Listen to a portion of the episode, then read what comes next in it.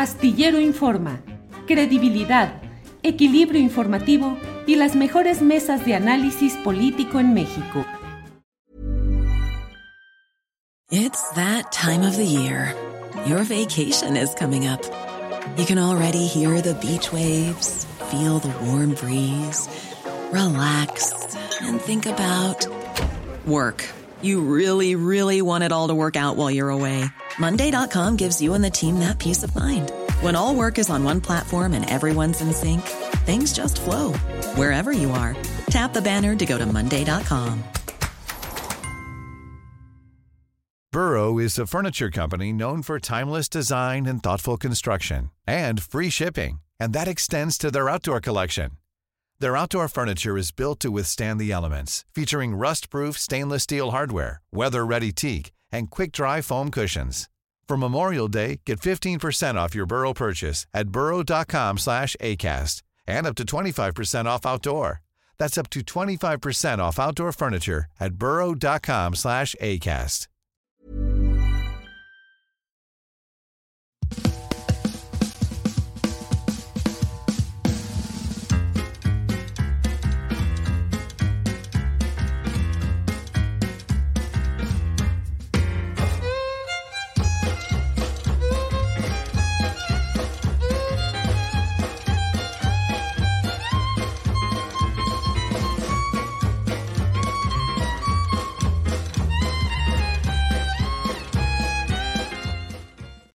La una de la tarde, la una de la tarde en punto, y ya estamos aquí en esta emisión de Astillero Informa, correspondiente al martes 31 de octubre de 2023. Muchas gracias por acompañarnos en la transmisión de este día. Como siempre, apreciamos y agradecemos todo lo relacionado con su acompañamiento, solidaridad, chateo, comentarios, opiniones, todo lo que llega aquí, lo agradecemos.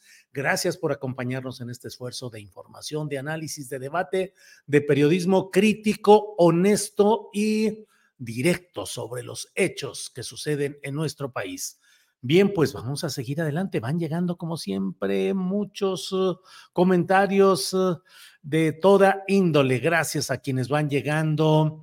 Em, Dice Susana Rodríguez, muy sospechoso que cambió la fecha. Mario Delgado se me hace que está planeando sus trampas para apoyar a su filial, Ebrard. Em, de todo viene por aquí. Eh, le están creciendo los enanos al circo de Pin 8, dice el checo Brown. Bueno, pues vamos a entrar rápidamente en materia. Y mire, ayer el, el doctor Hugo López Gatel ofreció una conferencia de prensa eh, los demás eh, aspirantes están silenciosos en la Ciudad de México, aspirantes de Morena, pero ayer eh, el médico López Gatel presentó una, dio una conferencia de prensa y en ella dio información interesante. Estuvo a nombre de Astillero Informa, estuvo el reportero Luis Fernando Salas, a quien agradezco que esté con nosotros para darnos el reporte de lo sucedido. Luis Fernando, buenas tardes. ¿Qué tal, Julio? Muy buenas tardes. Un verdadero honor y un placer estar aquí contigo. Luis Fernando, gracias. Ayer estuviste en una rueda de prensa que dio el doctor Hugo López Gatel. En esencia, ¿qué fue lo que dijo? Por favor, Luis Fernando. Sí, efectivamente. El día de ayer el doctor Hugo López Gatel convocó esta conferencia de prensa que se realizó en la Casa Moctezuma. Esta casa está ubicada aquí en la alcaldía Coyoacán, en la Ciudad de México. Eh, fueron dos temas centrales. Uno, pues fue presentar un manifiesto de 23 puntos para presentar su, nueva plataforma Humanizar la Ciudad. ¿Qué viene siendo esto? Bueno, es una forma detallada de su plan para volver a la Ciudad de México más humanista. Entre los puntos que, tocó, pues fue atender de forma prioritaria a grupos vulnerables, como lo son las, las mujeres, las personas mayores, y también incluyó pues la oposición a los cárteles inmobiliarios, entre otras cosas, Pero algo que me llamó mucho la atención, y en general todos los medios que estuvimos ahí, eran como 15 aproximadamente, fue que Gatel, o sea, después de esta decisión de Morena de aplazar eh, la definición de su candidato o candidata para jefatura de gobierno, eh, Gatel informó que le va a pedir a la dirigencia levantar una nueva encuesta interna, ¿no? Y aquí hay algo muy importante, es que no debe ser antes del 4 de noviembre, sino posterior. ¿Qué razón tiene esto? Bueno, el doctor precisó dos puntos. Uno, dijo que las encuestas representan una opinión real y en ese momento que una persona tiene hacia cierta cosa u otra persona. Entonces, el objetivo de hacer esta, esta nueva encuesta era para tener una percepción más realista de la gente sobre las personas aspirantes a ocupar este cargo. Y también expresó su preocupación por, pues, por los resultados, ¿no? que se vayan a juntar los resultados previos, en semanas previas, con la más actual. ¿No? Entonces, eh, Gatel fue muy preciso en que tenía una preocupación porque esto vulnerara el proceso interno de Morena. En, esa misma línea, pues yo le tuve la oportunidad de preguntarle algo, ¿no? Y es que, órale, va, está muy bien que proponga una nueva encuesta, pero la realidad es, de, es que desde que se iniciaron estas encuestas, la mayoría, si no es que todas, ponen de puntero a Omar García Harfuch, en segundo lugar a Clara Brugada y en tercer lugar al doctor López Gatel. Entonces, en ese sentido le dije, en un escenario ficticio de que García Harfuch llegara a ocupar el cargo o ser el aspirante a jefe de gobierno de la Ciudad de México, si él se sentiría satisfecho. O sea, esto teniendo en cuenta que García Harfuch tiene una formación policíaca, un pensamiento policíaco, y pues ha visto envuelto en varias polémicas, ¿no? Como el caso Ayotzinapa y vínculos con García Luna. Entonces, pues me dio una respuesta que creo que la tenemos en, en producción. Entonces, por favor. A ver. Si todo favorece a Omar García Harfuch en estos principios de paridad, ¿usted se sentiría satisfecho con que un personaje como Omar García Harfuch, que tiene una formación policíaca y pues está involucrado en muchas polémicas, como el caso de Yotzinapa, vínculos con García Luna, entre otros, llegara a ocupar el cargo de jefe de gobierno de la Ciudad de México? No me corresponde a mí opinar o considero que no me corresponde y decido que no me corresponda opinar de mis compañeros y compañeras que están en la contienda. Respeto las opiniones que han sido algunas eh, muy claramente expresadas en la sociedad respecto a un candidato o respecto a otra candidata o contendiente, pero yo he decidido no involucrarme en esas opiniones por dos razones principales. La primera, porque no solo respeto y confío, sino anhelo que el proceso de Morena nos lleve a una mayor unidad interna, interna en el partido, interna en el movimiento que es más amplio que el partido y en general tengamos un avance de la transformación. Si empezáramos a tomar postura, opiniones, calificativos o descalificaciones expresas de nuestras compañeras y compañeros, lo que abriríamos es un frente a el conservadurismo, a la derecha, que lo que quiere es ver derrotada la transformación. Y como decimos, la mayoría, lo dice Claudia, por ejemplo, no les vamos a dar ese gusto. Entonces, opino igual que el presidente, es el pueblo el que debe decidir quién es adecuado o adecuada para encabezar la transformación, quién no es adecuada.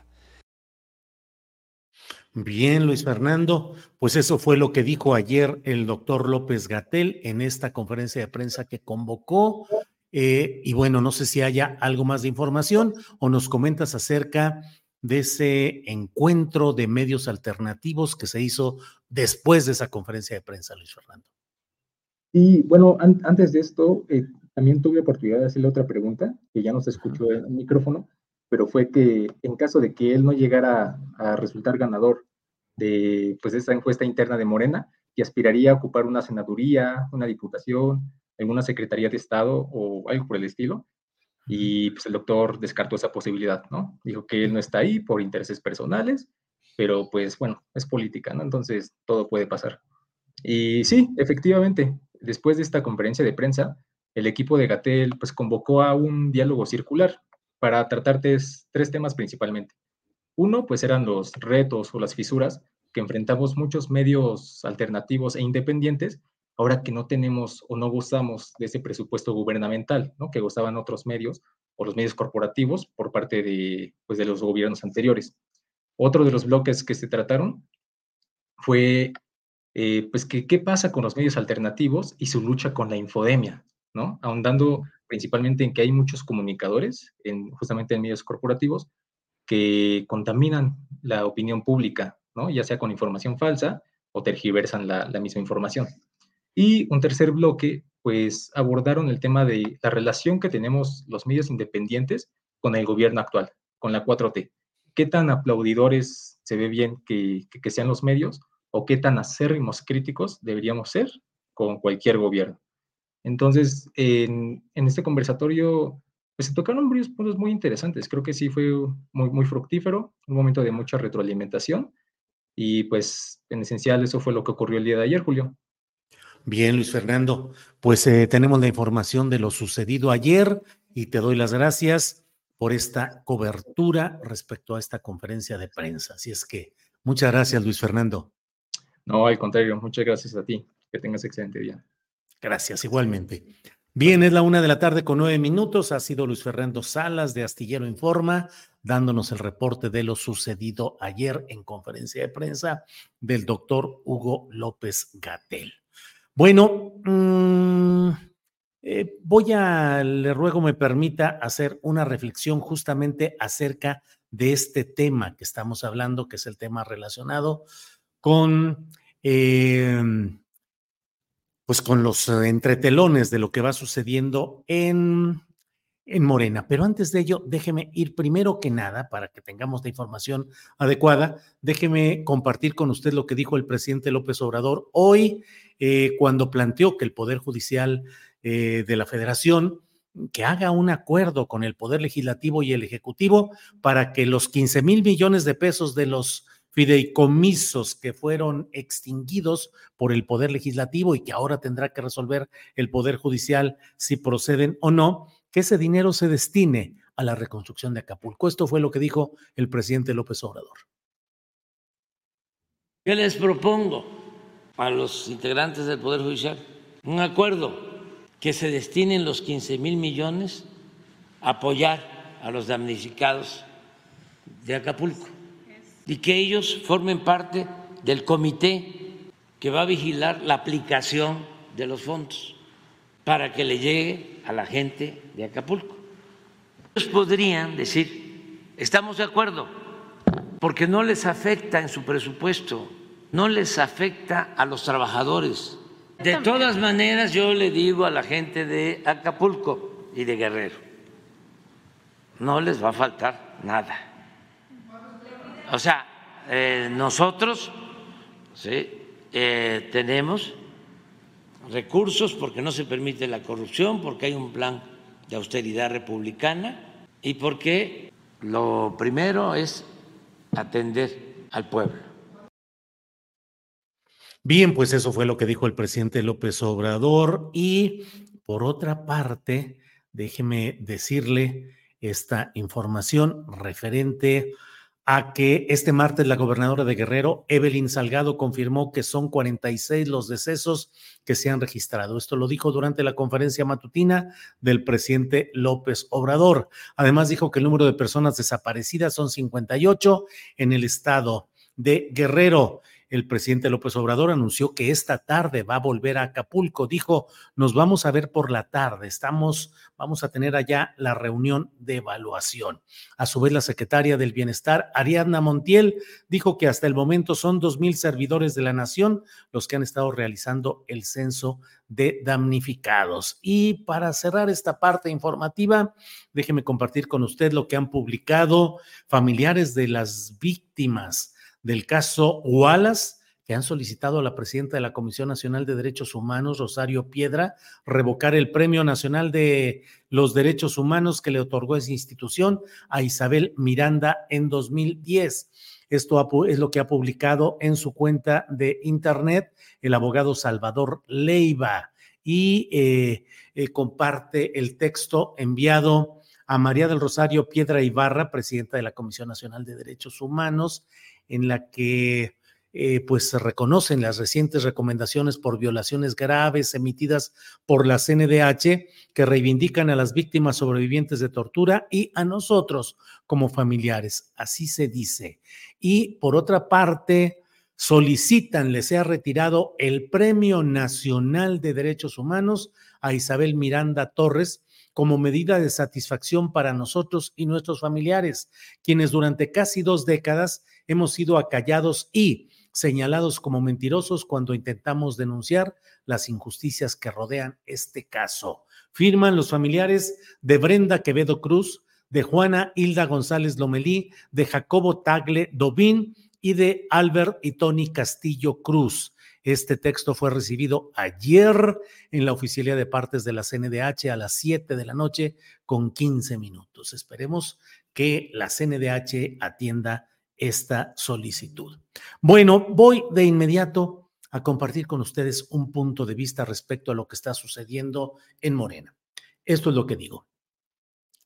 En Morena está entrando, eh, Morena está entrando en un momento de definición respecto a los procedimientos que ha utilizado para la designación de candidaturas a puestos de elección popular en nueve entidades federativas, incluyendo la Ciudad de México la realización de encuestas, que ha sido muy eh, complicada y que no deja saldos positivos. Basta recordar lo que ha sucedido con la encuesta nacional, que ha provocado pues eh, la oposición abierta, directa, enjundiosa de Marcelo Ebrard contra la ganadora oficial, que ha sido Claudia Sheinbaum. El segundo lugar, inconforme. El, de, mm, el exsecretario de Gobernación, Adán Augusto López Hernández, pues simple y sencillamente no ha vuelto a presentarse en ningún acto de apoyo con Claudia Sheinbaum, a pesar de que originalmente se le designó como responsable, como coordinador, uno de los tres coordinadores. Estuvo durante una reunión en la cual se presentaron algunos de los aspirantes a las candidaturas en estos nueve estados. Yo recuerdo que escribí y dije, pues yo no sé si estuvo ahí como coordinador de la campaña de Claudia Sheinbaum o como parte del grupo que en Tabasco pretende ganar esa candidatura. Lo cierto es que... Mm, eh, derivado de todo ese proceso, Marcelo Ebrard pareciera que está con un pie o con los dos fuera de Morena, lo va a decidir en el curso de esta semana. Y por otra parte, eh, Adán Augusto López Hernández tampoco quedó satisfecho o lo que haya sucedido no le ha permitido mm, fomentar o sumarse a un marco de unidad con Claudia Sheinbaum. Eh, entonces, bueno, pues ahí están indicios de las cosas preocupantes en estos procesos innovadores, pero con riesgos políticos como los que estamos hablando. En nueve entidades del país hay riesgos porque hay morenistas que no están conformes con el procedimiento y con la manera en que se pretenden procesar los resultados. Recordemos que a fin, de, a fin de cuentas, las encuestas solo van a ser algo indicativo para que a fin de cuentas sea la Dirección Nacional de Morena, el Comité Ejecutivo Nacional, la Comisión Nacional de Elecciones, los órganos que decidan en cuáles va a ir un hombre, en cuáles va a ir una mujer, dependiendo de que haya em, eh, obediencia a la obligación que se ha establecido de que sean cinco candidaturas para mujeres y cuatro para hombres. ¿Qué es lo que está sucediendo en casos específicos como la Ciudad de México? Bueno, pues el caso específico es que designar un hombre o una mujer en la Ciudad de México implica virtualmente definir quién va a quedar como candidato, porque solo hay una candidatura eh, viable dentro del aspecto de las postulaciones femeninas, que es el de mm, eh, eh, la de Clara Brugada. Y en el otro terreno lleva delantera, al menos en las encuestas de opinión y sobre todo en gasto y en uso de recursos, Omar García Harfush. Así es que definir una cosa u otra va a ser el que sea hombre o sea mujer lo que va a determinar esa salida política. Bueno, pues vamos a estar muy atentos a lo que ahí suceda y esperemos que la fotografía del pasado, de las pasadas encuestas, no sea el punto de referencia porque sería una fotografía del pasado. Lo adecuado, como lo ha planteado López Gatel, es una encuesta y una fotografía de la nueva realidad 11 días después de lo que se ha planteado originalmente para dar a conocer estos resultados. Ya iremos viendo lo que suceda, pero de que hay tensión y hay inconformidades, las hay. Bien, y para hablar precisamente sobre procesos internos de Morena, está con nosotros Cecilia Márquez. Ella es diputada federal por Jalisco y aspirante a la coordinación de los comités de la defensa de la cuarta transformación. Cecilia, buenas tardes. Ahí está Cecilia Márquez. Cecilia, ¿Cómo estás, Cecilia. Julio? Bien, Cecilia. Julio, ¿cómo estás? Pues aquí en la Cámara de Diputados, en plena discusión, en inicio de una discusión de una agenda política este, que tiene que ver con el tema de la tragedia que estamos viviendo en Guerrero y de dónde vamos a sacar todos los fondos para reconstruir este, a este estado que padeció a Otis y que merece, merece toda la ayuda de todos y todas de los mexicanos. Ceci, tú has participado en el proceso interno de Morena para designar o elegir a la coordinación de los comités de defensa, que es virtualmente la candidatura, en este caso, al gobierno de Jalisco. ¿Cómo ha sido ese proceso? ¿Limpio? ¿Oscuro? Eh, ¿Qué intereses han prevalecido? ¿Cómo va todo por allá, Cecilia? Mira, hay intereses en el estado de Jalisco, desde el gobierno del estado, de tener participaciones extrañas en los procesos de todos los partidos, no nada más de Morena, hay que decirlo. Es de todos y cada uno de los partidos donde el gobierno del estado de Jalisco, a través de Enrique Ibarra, pues pretende tener alguna pues, manipulación en relación a los procesos electorales internos. Pero afortunadamente el Comité de Elecciones a nivel nacional ha tomado decisiones donde nos eh, incluyeron a, a perfiles que fueron medidos también con la aceptación de la población, a población abierta y somos seis los que estamos este, eh, contendiendo por la coordinación de, la, de los comités de la defensa de la cuarta transformación, eh, tres hombres y tres mujeres.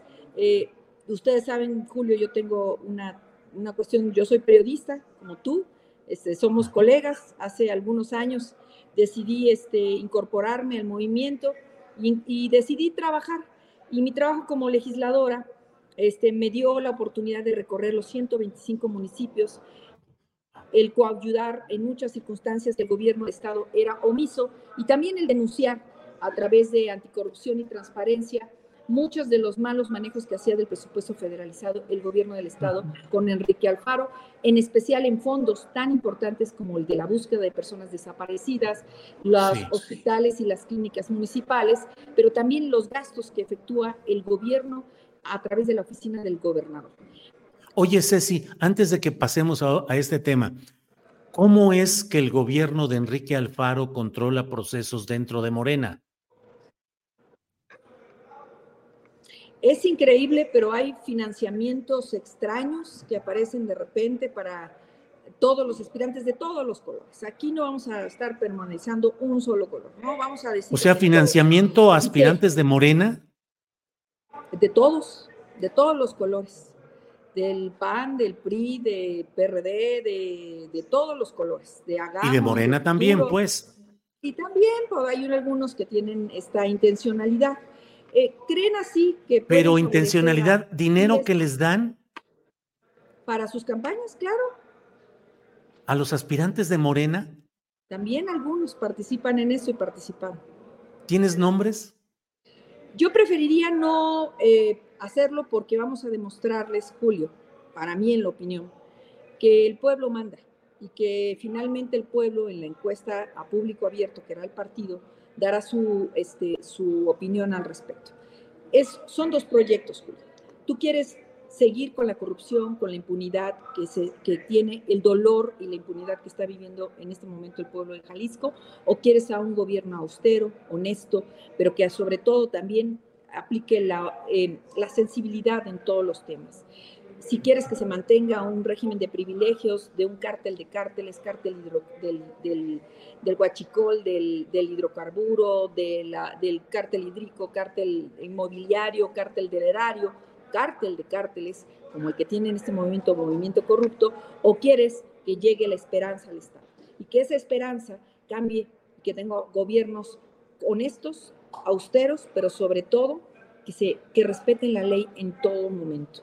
Entonces, este, yo no tengo ningún, ningún cuestionamiento a ninguno de mis compañeros, pero sí veo la intencionalidad incrementándose por, por cuestiones, yo soy periodista, Julio, igual que tú. Entonces, uno cuando habla, habla con, con pruebas, ¿no? Este, eso es importante y también he respetado en todos los procesos. Pero Ceci, ¿pero hay pruebas de ese dinero dado a aspirantes de Morena? Eh, pues eh, durante algunos procesos se les ha permitido abierto los medios oficial, eh, o medios que solo el gobernador maneja, televisoras de muy grande envergadura, que, que se dice que solo el gobernador autoriza quienes entran a esos medios y quienes hablan en esos medios y quienes son los que tienen la voz. No me interesan esos medios, Julio. Primero, porque estoy consciente que a las benditas redes, que comunicadores como, eh, como tú hay otros otros espacios que permiten mantenerse informados y que realmente están eh, eh, preocupados por, por ser autocríticos también, pero también por perseguir la corrupción en todos los niveles. Yo creo que es momento de que Jalisco llegue una mujer a gobernar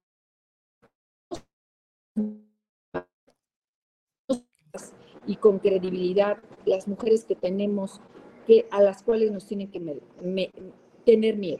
Le tienen que tener miedo a los corruptos que están en este momento. A un gobernador como Enrique Alfaro, que estuvo en su momento casado con Lorena Martínez y que su cuñado Rafael Martínez Ramírez fue secretario general del Ayuntamiento de Zapopan cuando llegó Pablo Lemos y que es ahora, eh, en su momento fue el coordinador jurídico, pero que ahora es quien decide en el Poder Judicial, en el Poder Judicial del Estado de Jalisco, qué jueces, magistrados, este, favorecer, poner, quitar, este, em, manda en el Supremo Tribunal de Justicia del Estado, en el Consejo de la Judicatura Estatal, con a los servidores públicos y turnan bajo pago, o sea, vende la justicia bajo pago correspondiente asuntos de importancia. El cuñado del gobernador, o sea, Rafael este, Martínez Ramírez, este, tiene de subordinado al presidente del Poder, del Poder Judicial, a Daniel Espinosa Licona, al, al consejero del presidente de la Judicatura, Iván Noviar Cruz, a la consejera Tatiana Anaya Zúñiga y a la consejera Claudia Rivera Maitena como sus subalternos. Y ellos este, mueven todos los juicios a favor de lo que dice el cuñado del gobernador. Esos intereses económicos y políticos son los que debemos ya de quitar del Estado de Jalisco. Se la pasan extorsionando y han perjudicado a menores, han perjudicado a el patrimonio, han afectado la libertad de cientos de personas en el Estado de Jalisco. Esa red de corrupción, Julio, que ahora te la denuncio aquí en tu programa, este, tienen cosas tan raras como personajes que no pasaron este, los controles de confianza, como Abel Martínez Delgado, que se encarga de colocar jueces a modo a los casos, este, que es un turno a modo, ¿no? Un turno con dinero, que, que ejecutan con dinero y involucran a consejeros de la judicatura, como Iván Novia, como Tatiana Zúñiga, que litigan incluso desde sus, desde sus ex este, oficinas como abogados litigan sus asuntos y que se salen de eso, de eso, de esa corrupción es para financiar las campañas de Movimiento Ciudadano. Y el encargado, desde luego, es el excuñado del gobernador Rafael Martínez Ramírez. Jueces, magistrados, consejeros de la judicatura, personajes ampliamente conocidos están allí denunciando, pero ¿qué crees? Pues son amenazados, Julio. Son amenazados. ¿Por qué? Porque el Consejo de la Judicatura del Estado se repartió cinco posiciones políticas a tres consejeros para Movimiento Ciudadano, otro para Acción Nacional, quien actúa desde luego, pues desde como dice el gobernador, otro para este, el grupo universitario de la Universidad de Guadalajara, y lo más faccioso de todo es que la justicia esté a la venta, a la venta y que lo sepa el gobernador Enrique Alfaro y que no haga nada. Y que se le permita al abogado Rafael Martínez Ramírez seguir haciendo eso. Ese es el nivel de corrupción, Julio. Imagínate, si se meten en el Poder Judicial, que no se quieran meter en los partidos y en los procesos electorales. Claro. Bien, Ceci, pues te agradezco mucho esta posibilidad de platicar y esperemos conocer el desenlace de las encuestas y el proceso interno de Morena y la batalla política que se viene en Jalisco, entre otros temas con los señalamientos de corrupción en el Poder Judicial de Jalisco que estás haciendo. Así es que te agradezco esta posibilidad, Ceci. Ya estamos muy seguros de lo que va a pasar en Jalisco, la esperanza ya llegó, Julio, y será un honor encabezar los esfuerzos para coordinar eh, los, los comités de la defensa de la cuarta transformación en Jalisco.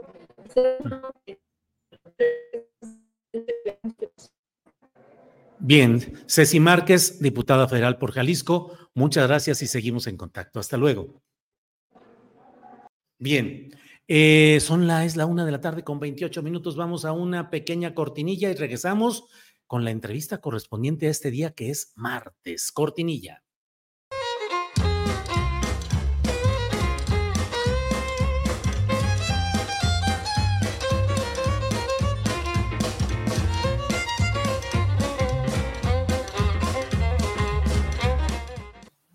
Bueno, pues ya lo sabe, ya lo sabe. Hoy es martes y los martes se platica con Carolina Rocha. Así es que me da mucho gusto saludar a la periodista Carolina y conductora de televisión Carolina Rocha que está por aquí. Caro, buenas tardes. ¿Cómo estás, querido Julio? Pues acá sosteniéndome como puedo en esta temporada de buitres, siento que se parece a la película de Hitchcock.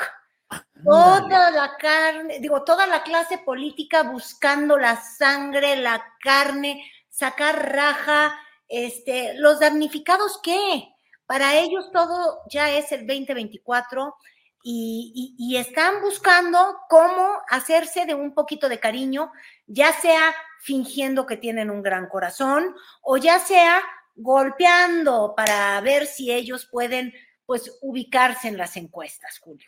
Oye, Carolina, pero como que toda esa tensión acumulada en lo previo, todos los jaloneos políticos y electorales y partidistas de repente se condensaron y eh, iba a decir se huracanaron, no existe el verbo, pero haz de cuenta que se huracanaron a partir de Acapulco, se potenció toda esa, todo eso que hablas, Carolina.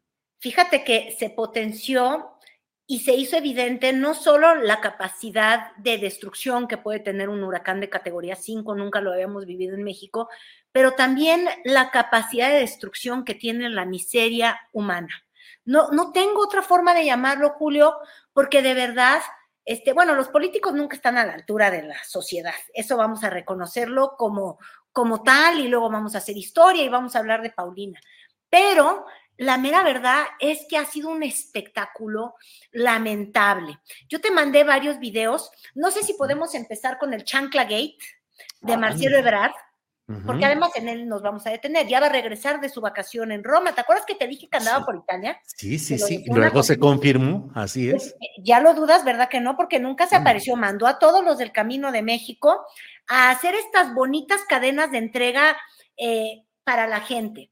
Yo quiero que la gente vea los videos, vea la ligereza de las cajas. Pudo ser que con tal de grabar lo hicieron con cajas vacías para fingir lo mucho que trabajan y sí mandaron ayuda. Pero ahí te das cuenta de la vocación al montaje y a vernos la cara de Marcelos. Digo, porque él es uno, ¿no? Claro. A ver, pongamos por favor ese video. Mira, ahí va. Cuando se caiga del otro señor se va a morir. Mira, ahí va, ahí va la caída de, de no, hombre, este aceite. Ahí va. ¡Eh, qué va! Sí, sí, sí. Estaban llenas de aire. Sí, de aire o de... o de lo que quisieron fingir que era. Entonces, fíjate tú, la primera explicación llegó en un tuit de Marta Delgada, donde por eso lo bauticé el chanclaguete, donde dijo que ellos visionarios de lo que es Acapulco, un pueblo chancletero, este, claro, porque los turistas andan en chancla. Lo que no estoy segura, me las chanclitas moradas, además de independientes, pero ya no pueden ser independientes. Pero lo que está más bonito de la chanclita es, sí, sí da el peso, puede ser ligero, anda de felicidades, es cómo ayudamos a la gente que está caminando entre piedras, vidrios, fango, lodo. Ay, una chancla para que se corten bonito y como no hay penicilina, ya.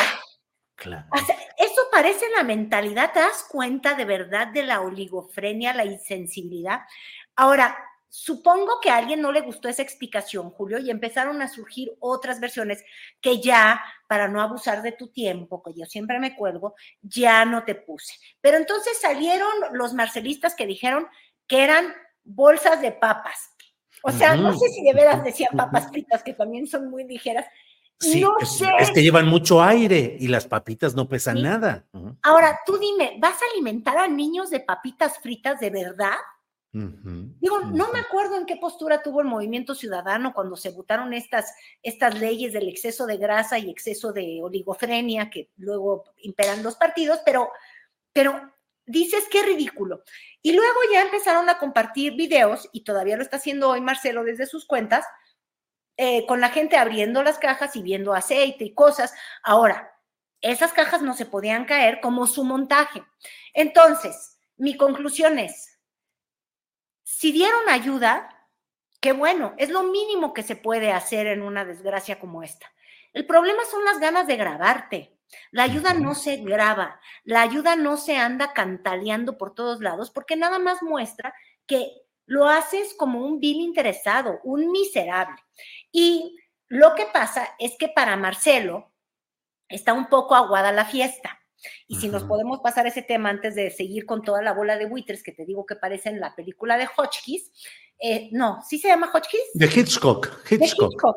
Ay. Dios mío, mira, yo creo que esta gripa debe ser otra vez un quiz, porque cuando me dan la falta de razón, bueno, este, la, la película esta de, de- de Hitchcock, te decía yo, y Marcelo, ya sabíamos, vuelve hacia el final de esta semana para cumplir en tiempo y forma la decisión de renunciar a Morena o de sumarse al movimiento naranja. Es evidente que quiere renunciar a Morena porque les estableció o han trascendido en medios unas medidas este, que ya olvídate de lo, lo- lo- lo que se llame la extorsión. Eso ya no es extorsión. Eso es ya, te, te voy a dar un acuerdo que no vas a poder este, darme, porque quiere disculpas públicas, quiere aparte de la disculpa pública que entonces presentaría a Morena como tramposo, que le den creo que el 26% de todos Entre los cargos 26 y efectivos 27. Exacto, 26 y- efectivos y ganados. Entonces, Ganadores. correr el riesgo de un perdedor. Y mira, él es un eterno perdedor. Eh, es Oye, pero además de la disculpa, que reconozcan que hubo irregularidades en el proceso que terminó con la victoria formal, digamos, de Claudia Sheinbaum. Entonces Morena tendría que reconocer, sí, hicimos trampa y pedimos disculpa. Pues Exacto, y el bastón de mando está mal dado, Claro. este, y básicamente Marcelo es un campeón. Cuando Marcelo, en cualquier medición, este, era tal su distancia que de verdad no puede seguir empujando eso, pero lo empuja. Y luego, este, también parece que estableció unas condiciones con el movimiento ciudadano, pero como en realidad él tiene ahorita un peso gravitacional, un peso específico similar al de la cajita que se les cayó en su cadena de cajas, es aire, este, yo creo que él va a aceptar casi lo que sea y se va a ir con Movimiento Ciudadano para poder perseguir su sueño de ser candidato presidencial. Pero imagínate tú, te decía yo que se le había echado a perder todo, porque este anuncio se va a dar en medio de un entorno donde la política, y lo pido de verdad a Dios y a todos los astros, está no en segundo término, está en cuarto, quinto. Es más, es una labor de quinta porque hemos visto mucha miseria de los políticos. Todos andan enseñándose con fotos y cajas, todos andan en la presumidera, en la criticadera, ninguno anda ya en Acapulco. Y de manera discreta y callada, ¿eh? por cierto.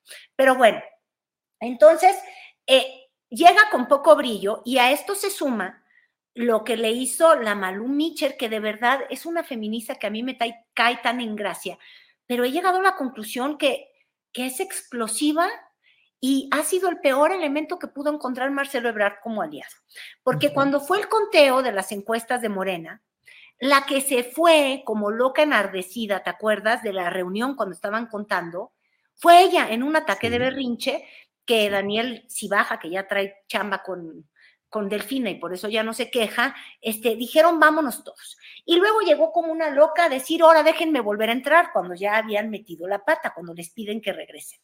Y se avienta la puntada de decir que la habían golpeado, que era una víctima, Marcelo se vuelve loco, hace un desplante y ahí le echó a perder la fiesta, ¿te acuerdas?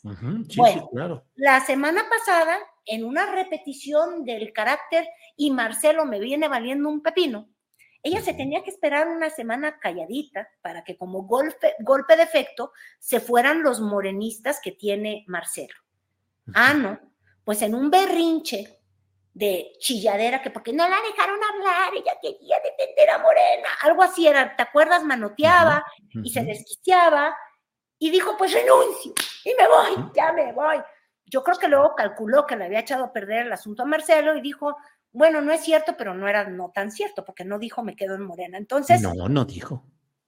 No dijo. Entonces, Marcelo va a llegar muy mal parado al movimiento ciudadano y a esta anuncio que, ¿cuándo va a ser? ¿El jueves o el viernes? Este, el día 3, después del Día de Muertos, resurgirá de entre ellos Marcelo Ebrard. Ay, Dios mío, es que las metáforas en la política son, o sea, lo tienen que salvar de ultratumba. Este, y hablábamos de los cuervetes. También tuvo un incidente por andar en la Cruz Roja, lo cual yo aplaudo, ir a donar. Fue Xochitl Galvez a donar. Pero en realidad no sé bien qué donó, lo que sí es que andaba ya grabando con su celular y jijiji, y me imagino que pues un poco estorbosa que puede ser, este, con su equipo, que seguro también andaban documentando. Entonces tú imagínate un, una burbuja este, grande que anda impidiendo un flujo que es así. Nadie se está parando a donar en la Cruz Roja, se posando para la foto y luego vámonos. Porque eso no se hace, porque dar es dar. Eh, eh, si quieres ganar dando, pues este, no sé, e, esa no es la onda en esta catástrofe. Entonces, pues que me la corren y le dicen, oiga, aquí se viene a, trabajar, creo, le dijeron, ¿no? A ayudar. Sí, Muchas gracias por venir. Mire, aquí. Aquí se ayudar, no se viene a hacer política. No, no estamos haciendo política. Estamos haciendo. Eh, el señor está. Eh, estamos haciendo eh, estamos haciendo nuestro día de agosto en, plena desgracia. Eh, básicamente, ¿no? Sí, sí, sí, sí, claro, Y digo, y finalmente ahí no ha parado porque este ya subió una iniciativa que obviamente esa nadie la puede este, criticar y es muy favorable de que la gente que quiera ayudar se sume porque organizados pues mejor, ¿verdad? Si te vas a un grupo grande, llegan, este, Hoy necesita muchos brazos Acapulco, ¿no? Para distribuir agua, para distribuir comida, para lo que sea. No sé bien qué es lo que ella quiere hacer, pero bueno, comprendo que debes de formar brigadas. Y entonces, en su sitio de internet, deja un link, pero Mario Delgado, ay, ojón, ya se le salen los ojos, pero mira, casi, casi vuelan de la órbita. Se puso muy mal porque anda pidiendo algo que no debería de pedir, doña Xochitl, que eso me hace volver a pensar que ella nada más está pensando en votos de su flaca, según el diario financiero, de su flaca apuesta como candidata. Mira. El apellido, el correo, el número de celular para contactarlo, a qué hora, el estado. Hasta ahí todo muy bien. Pero resulta que también pide la sección electoral. ¿Cómo para qué pide la aspirante a candidata del PRI del PAN la sección electoral? ¿De qué le sirve? Si es una información que precisamente solo tiene utilidad para la organización electoral, para saber en qué casilla te toca votar. Ay, Dios. Esto revela que aún ¿Salió el peine o salió el butil? el, butil ambicioso. Eh, entonces, pues Julio, no haces de ninguno ninguno. Y fíjate, eh, ahí anda bien criticón el ayojón Mario Delgado, pero eh, hace unos días andaba subiendo en su canal de YouTube las fotos heroicas, heroicas, cargando una caja. Estos políticos de verdad en qué piensan? Voy a cargar una caja. ¡Ah! Y quieren un aplauso y voy a abrir una puerta. Uta, son humanos.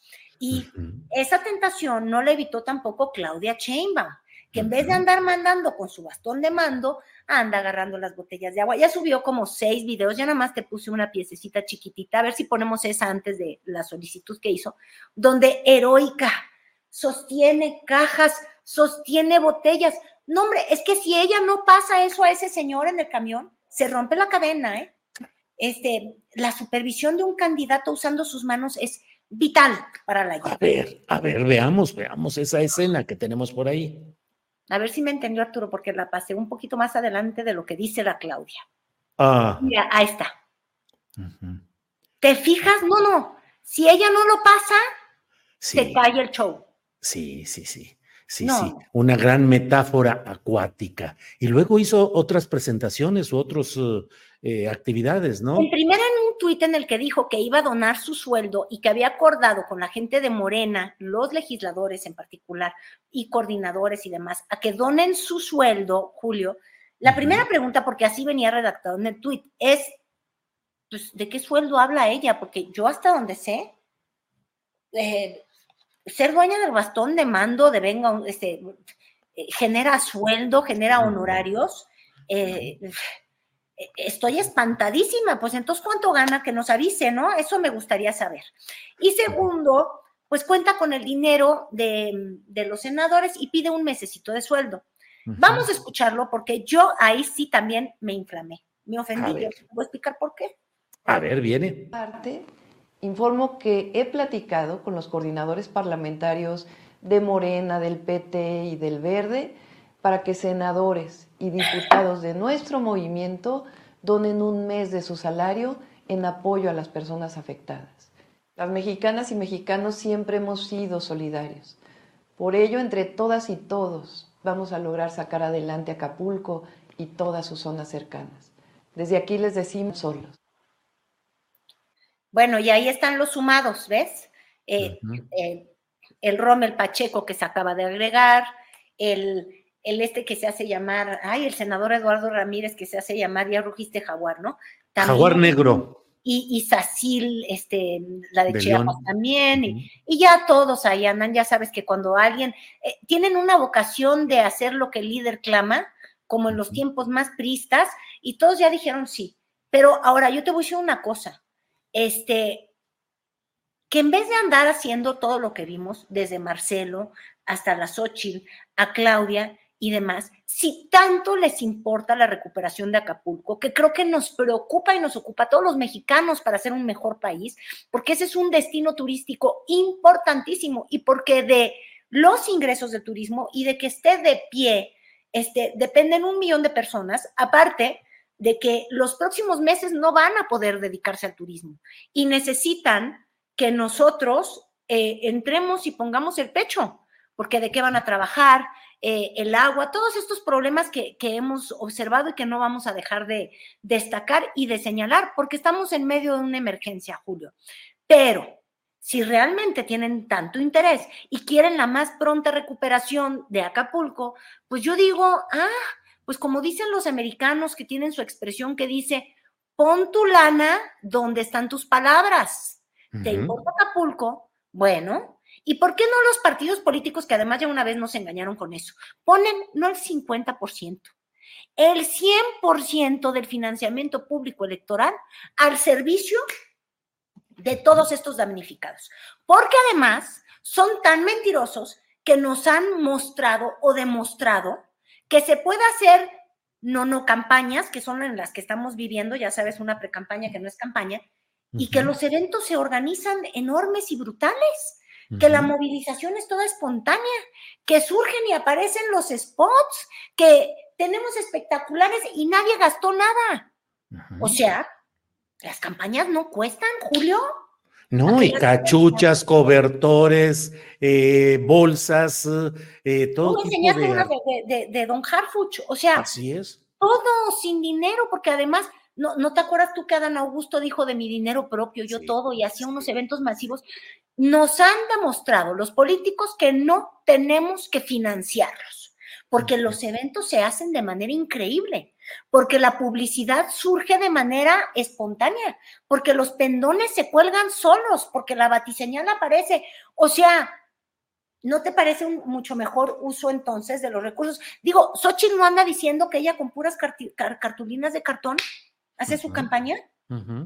Pues yo le tomo la palabra, que siga con los cartones y que entreguen entero el financiamiento, porque no necesitan de otro. Ella dice que son puros ciudadanos que la quieren rodear y tocar.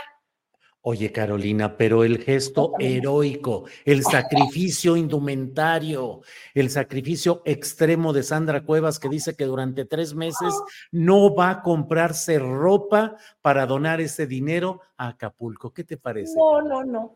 Yo creo que debemos de organizar un bazar y todas las, las, las mujeres de la Cuauhtémoc y, y bueno, y de algunas delegaciones como Benito Juárez y Miguel Ajá. Hidalgo, que tienen un ingreso tan elevado, deben de hacer una, el bazar, la venta de, de sus ropas de marca, Carolina Herrera sobre todo, Valentino o algo así, para eh, sustentar y apoyar el sacrificio de Sandrita. Me encantaría uno de esos bazares, ¿no te acuerdas que se hacía mucho? Sí, claro, sí, sí. Un ropatón o ajuartón. Un ropatón ajuartón para la Sandrón.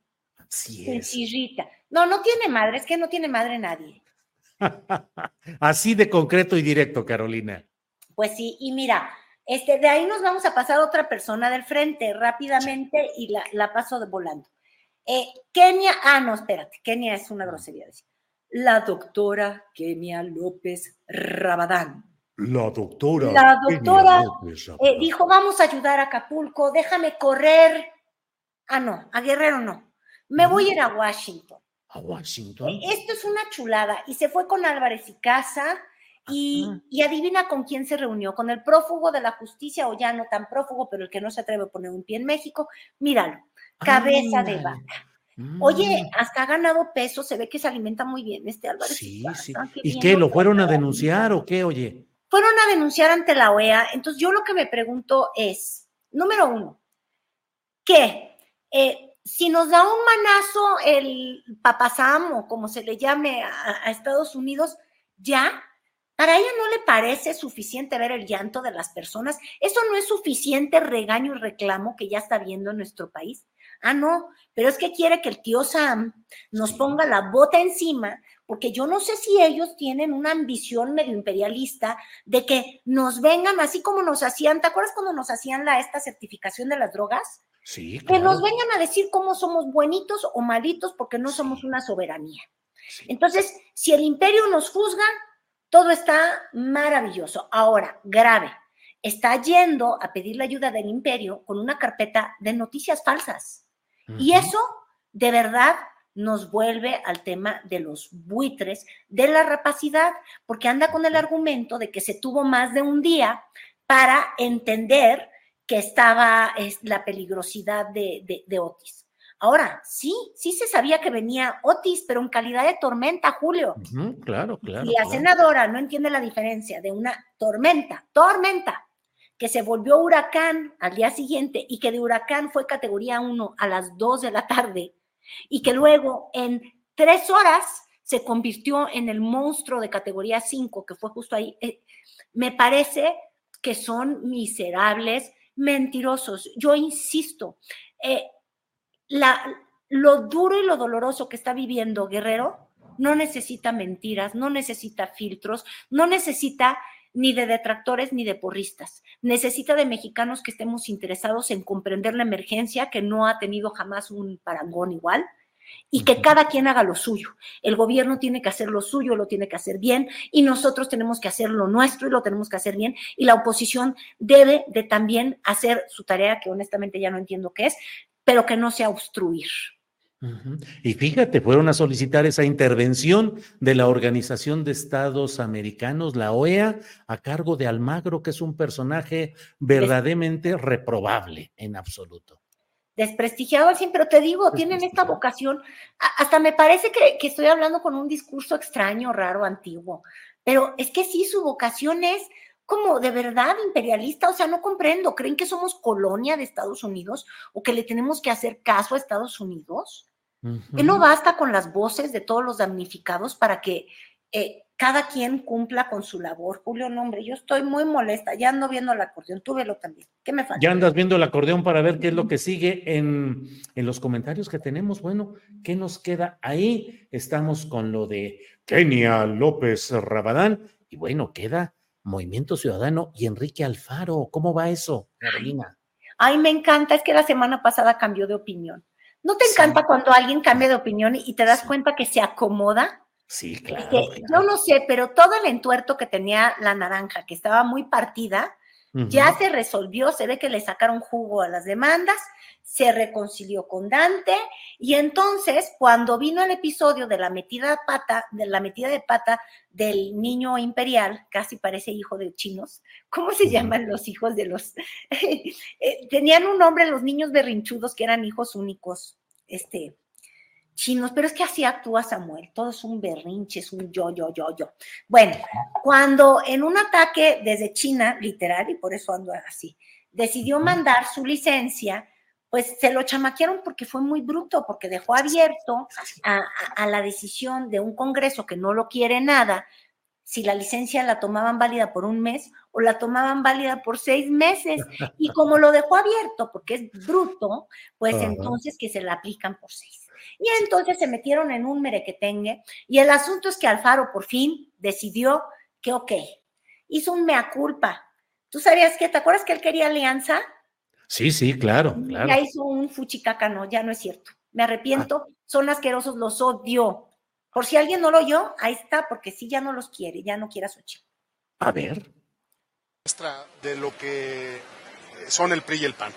Yo he sido de los que han levantado la voz para hablar de la necesidad de que este país tuviera un frente opositor, pero cuando ves esas acciones te das cuenta de lo que son y del daño que le han causado estos partidos, las dirigencias nacionales que tienen que son de vergüenza, porque todo eso es una muestra de la manera como hacen política.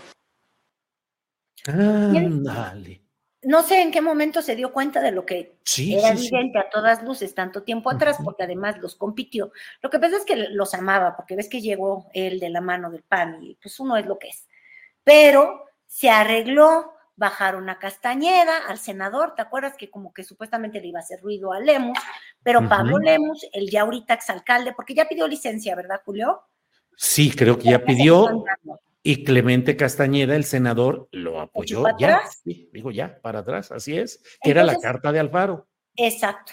Eso ya está arreglado, ya todos se quieren, ya nada más tienen que definir quién es el candidato. Y el que más ganas tiene, porque mira, en vacación y en silencio, Marcelo, pero lo que es este Samuel León, que después de ver cómo empezó su informe, solo en el escenario, como si él gobernara solo, sin un secretario, sin una persona que le ayude, sin un ciudadano, él como el rey Luis XIV, por eso quiero llamarlo el nuevo Napoleón, ya olvídate del nuevo El Napoleón. nuevo Napoleón, órale. Mira tú cómo hizo su informe de imparable, cómo arrancó, te da hasta vergüenza. A ver. Mira, me lo mandó César Octavio, muchas gracias. Mm. Churrun, chun, Ay, no, chun. pues, ¿No hay play? A ver, Debería de. bueno, este. Pues mira, va a tener que pues aparecer tarde que temprano. Arturo. Pero mira, en lo que eso se hace, luego ya que nos avise eh. Arturo y lo, lo, lo, lo, lo magnifique, pero apareció solo en el escenario. De pronto surgieron los colores y él estaba ahí, casi, casi que haciendo así, este, en, en una suerte de verdad de yo soy el rey. Eh, me pareció una locura. Y ahí no le paró la locura, mi querido Julio. Hace dos días compartió, el fin de semana creo más bien, sí fue hace dos días el fin de semana, bueno, compartió en redes sociales este, un video regalándole una camioneta a su esposa. Por cierto, este, al estar buscando yo la marca de la camioneta, en febrero ya le había regalado otra Tesla. Ándale. Este, entonces, sea, la vocación de estrenar camioneta cada tercer día ya me parece hasta indigna. Estos, estos nos llegan a gobernar y nos van a costar una millonada. En febrero estrenó una Tesla y ahora le entregó otra que creo, no sé si era Porsche Cayenne, yo no soy tan, este, tan, tan de coches. Este, a mí luego me decían que había costado 1.2 millones, que si era Kia, no tengo idea. Pero por favor, ve el bonito detalle. Si te la doy, ya está pactado, si nos vamos para México, así literal. A ver, a ver, a ver, a ver. Mira. Entonces, ¿qué? Sí, camioneta por sí participar. Por favor, lo vi. ¿Viste? Sí, camioneta por sí participar. Es Sí, decir, sí, esto sí, es sí. una transacción. Un soborno. ¿No te encanta que sea un soborno de más de un millón de pesos? Claro, jaja, y nos vamos aquí para que estés contenta. Ahí va la camionetona nueva a irnos a la campaña y todo eso. Imagínate nada más. No, es que yo insisto, no entienden que no entienden nada, Julio. Esto está al nivel de la donación y el sacrificio de Sandrita Cuevas. Es no estar viendo en el país en el que viven. O sea, estos se creen que son los Kim Kardashian de, de la realeza de Nuevo León, que no tiene realeza. Claro. Y total, que pues ya, porque ya me, a ver, estoy viendo tu tiempo. Julio, ya llevo media hora, ya no quieres. Sí, sí, sí, sí. Sí, no, no, el cierre, ya lo que quieras eh, poner al cierre y vámonos tendidos. Pues mira, de cierre te iba a hablar de las encuestas, pero ya hablé de ellas, pobre Xochitl, la más no le da para arriba. Y ahí te va el, el, el punto que va a ser bien interesante. Y es que en Morena, que ya pospuso la fecha para dar a conocer quiénes van a ser sus candidatos, este, se está empezando a gestar algo muy similar a lo que pasó en Coahuila y perdieron, Julio, perdieron, porque el Partido Verde jugó a las contras de Morena, ¿te acuerdas? Sí, Entonces tenían un candidato que fue perdedor, que, ay Dios mío, espero que esté bien de salud porque estaba muy enfermo, que era... Lenin Pérez. No, ah, bueno, verde? fue del verde, pero no, es que no se lo quisieron dar a Guadiana. Y el PT se largó. E, estos partidos satélites que actúan como se les da la gana. El verde tuvo a Lenin y el PT tuvo al otro alardido ahí. Que, a Mejía Verdeja. Exactamente, un tigre o algo así. Y perdieron masivamente porque hubo la opción de que los que están en la alianza decidieron que localmente no seguían la alianza. Y ya empezamos a ver, por ejemplo, este fin de semana, el senador Eduardo Ramírez que sabe que quizás por género le van a dar la coordinación a Sacil León, ya sacó un video que nada más podemos ver como ilustración, pero qué importa, donde lo unge el Partido Verde como su apuesta en la carrera de Chiapas. Aparte de que dejan colgado de una, de, una rama extraña al que sí ha trabajado por el Partido Verde, que es Luis Armando Melgar, este, que ha estado en Morena, míralo, ahí ya le dijeron que el Partido Verde de Chiapas ya decidió. Entonces, la pregunta es si eso va a partir, porque además en Chiapas el verde es el fuerte. Pues sí, con Manuel Velasco detrás de todo esto. Entonces, ahí ya empieza a haber una semilla de eso. Eh, entonces, hay que poner mucha atención. Lo mismo ocurrió el día de ayer cuando Jesús Sesma avisó que el verde piensa que el mejor candidato es Omar García Harfuch. Si por cuestión de género Morena se va con Clara Brugada, entonces Estás hablando de alguien que en las preferencias electorales apunta mucho más fuerte. Entonces también están garantizando una derrota de Morena. Y ojo, ya una vez se vivió en Coahuila el experimento de estas decisiones y, y no, no les pinta bien. Mira, ya en Moralos ya tienen a la que dicen que es muy cercana de Uriel Carmona. Del, Lucy Mesa. Lucy Mesa. Ya largóse, largóse. No sé bien con qué partido va a ir pero ya le sacó la lengua a Cuauhtémoc y, y entonces está empezando a pintar a divisiones y hasta ahorita el único que puede derrotar a Morena es Morena y sus divisiones. Carolina, como siempre, un gran gusto, un placer poder platicar eh, con inteligencia, con ironía, con información de todos estos temas. Carolina, apreciamos mucho que estés con nosotros y nos vemos la próxima semana si es posible, para seguir en los martes que platicamos con Carolina Rocha. Muchas gracias, Julio. Mira, hasta voy a hacer nuestra grabacióncita de la felicidad. Nunca lo he hecho así. Mira, ándale, pero además me andas haciendo la cara. Así por Muchas gracias, Julio. Al contrario, gracias, Carolina. Hasta pronto.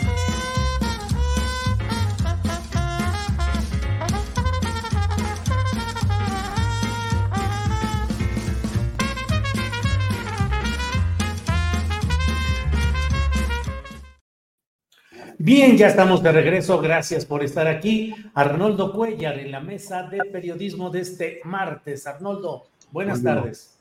Buenas tardes, los extrañé la semana pasada. Un gusto estar por acá y saludos a Luisa Rambe, con mucho gusto. Gracias, Arnoldo. Luisa Cantú, buenas tardes. Muy buenas tardes, Julio, Arnoldo también y por supuesto a quienes nos acompañan. Gracias otra vez por la invitación, muy honrada, como siempre.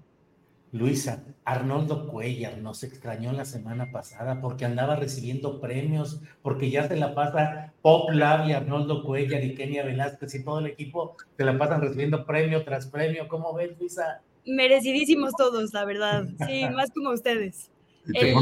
un, equipo de reporteras, ¿eh? Que sí, no, no. darles todo el crédito, encabezada por Carmen Pizano, Edith Domínguez, que son las que hicieron la chamba fuerte de ese trabajo sobre la niñez de Guanajuato expuesta al tema del reclutamiento y del consumo de drogas. Pues sí. Lamentable eh, tema, pues. Luisa, muchos, eh, mucha participación de periodistas y periodistas varones, pero sobre todo me parece a mí de periodismo de mujeres, quiero decir, con mujeres periodistas, no porque, no porque haya un periodismo de mujeres y periodismo de hombres. Mujeres haciendo periodismo con mucha participación y muchos premios. ¿Cómo va ese, ese eh, fluir de mujeres en el periodismo que yo a veces digo, el periodismo más valiente, más significativo y más eh, relevante, hoy lo están haciendo mujeres. ¿Qué opinas, Luisa? Sí, un aplauso a las colegas. Qué bueno, Arnoldo, que les des el merecidísimo crédito. Eh, coincido contigo, Julio. La verdad, las mujeres, em, como dices, no hay periodismo de hombres y mujeres, pero a las mujeres sí nos atraviesan cosas que nos hacen tener una visión distinta, ¿no? Eh, los temas de infancias, los temas de salud, todo esto que ha cubierto de forma espectacular Pop Lab, es un ejemplo de ello. Nosotras, eh, eso, ¿no? Eh, digo, muy burdamente lo pongo con el ejemplo de hace poco estuve. Everyone knows therapy is great for solving problems, but getting therapy has its own problems too, like finding the right therapist, fitting into their schedule, and of course, the cost. Well, BetterHelp can solve those problems. It's totally online and built around your schedule. It's surprisingly affordable too. Connect with a credentialed therapist by phone, video, or online chat, all from the comfort of your home. Visit betterhelp.com to learn more and save 10% on your first month. That's BetterHelp H E L P. Burrow is a furniture company known for timeless design and thoughtful construction and free shipping, and that extends to their outdoor collection. Their outdoor furniture is built to withstand the elements, featuring rust-proof stainless steel hardware, weather-ready teak, and quick-dry foam cushions. For Memorial Day, get 15% off your Burrow purchase at burrow.com slash ACAST and up to 25% off outdoor. That's up to 25% off outdoor furniture at burrow.com slash ACAST. en una mesa varias colegas. Las que tenemos hijos, acabando dijimos, hay un bebé que no dejaba de llorar y las otras dijeron, ¿cómo? Para nada, ¿no? Un poco así es la vida entre hombres y mujeres. Como a nosotras nos pasan ciertas cosas, tenemos ciertas antenas un poco más listas y, creo que eso se ha reflejado muchísimo en la cobertura de los medios de comunicación. Entonces, pues qué bueno que cada vez seamos más, falta que se nos igualen las condiciones, pero bueno, ya ese es tema para otra mesa. Ándale, las condiciones que salariales o de encargo de temas, Luisa. O sea, creo que de puestos de decisión, porque aunque hay muchas mujeres liderando equipos, hay muy pocas directoras, por ejemplo, ¿no? De portales de noticias o de medios de comunicación. Em, incluso si hacemos como el gran comparativo en conducciones, también creo que hay muy pocas mujeres en espacios, digamos, de poder. Y sí, el tema salarial es todavía una gran brecha a cerrar. Aunque tengamos los mismos puestos, seguimos ganando menos las mujeres, ¿no? Arnoldo Cuellar, Em, tú como director, coordinador, como periodista de larga, digo, en una dirección colegiada de PopLab, pero como periodista de larga experiencia, ¿qué temas antes se encargaban a las mujeres temas culturales o temas de sociales de entrada? Y la verdad es que pocas eran las mujeres que iban entrando a la cobertura de asuntos políticos fuertes. Yo he tenido, desde que estuve en Uno más Uno y luego en la jornada, pues una presencia de mujeres como directivas. Carmen Lira, gran periodista, gran reportera, como directora de la jornada. Un tiempo estuvo, em, ahora está eh, como jefa de redacción, coordinadora de redacción, Margarita Ramírez Mandujano, y la jefatura de información también ha estado siempre con mujeres, pero ¿a qué temas se envía Arnoldo a las mujeres y dónde hay temor, reticencia? ¿Cómo va ese proceso? Bueno, eh, desde luego que hay periodistas que han hecho coberturas espléndidas de temas que parecerían durísimos. Y ahí está, por ejemplo, el caso de Marcela Turati, ¿no? Con, todo el tema de que trabaja en el portal de A dónde van los desaparecidos, su reciente libro, y que, y, bueno, que han hecho escuela y junto con ellas un equipo, que no quiero omitir a ninguna, pero muchas compañeras eh, desde, desde periodistas de a pie, ¿no?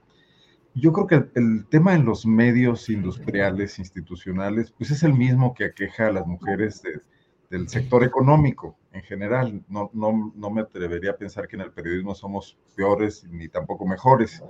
Eh, y creo que allí es un esfuerzo al que mucho van a contribuir la visibilización hoy de estas mujeres que están entrando a la política también, ¿no? Y que ojalá lo hagan con agendas vinculadas a los temas de equidad y de, y de eh, medidas eh, positivas, medidas afirmativas, mejor dicho, para transitar todos estos temas de desigualdad. Eh, pero yo creo que hemos tenido grandes periodistas desde hace mucho tiempo. Yo cuando empecé mi carrera, mi primera jefa era una mujer en el año de, de, León, ¿no? Y ah, tenía compañeras que iban al tú por tú a entrevistar a los, a los políticos, etcétera, en la nota diaria hay este problema, Julio, el tema de los cuidados y el tema de que una mujer pues tenía que pedir licencia por maternidad en cierto momento y que entonces tanto las directivas gerenciales de los medios siempre veían esto como un problema en el rendimiento del trabajo, ¿no? Porque las instituciones no estaban hechas, bueno, estaban hechas con una mentalidad patriarcal y machista y entonces ahí se perdían espacios los hombres éramos más rentables seguramente, porque, aunque bueno, ah, bueno, habría que ver, porque también tenemos nuestras cosas, ¿no? Las mujeres nunca faltan, por ejemplo, y los hombres a menudo de repente no llegaban a chambear.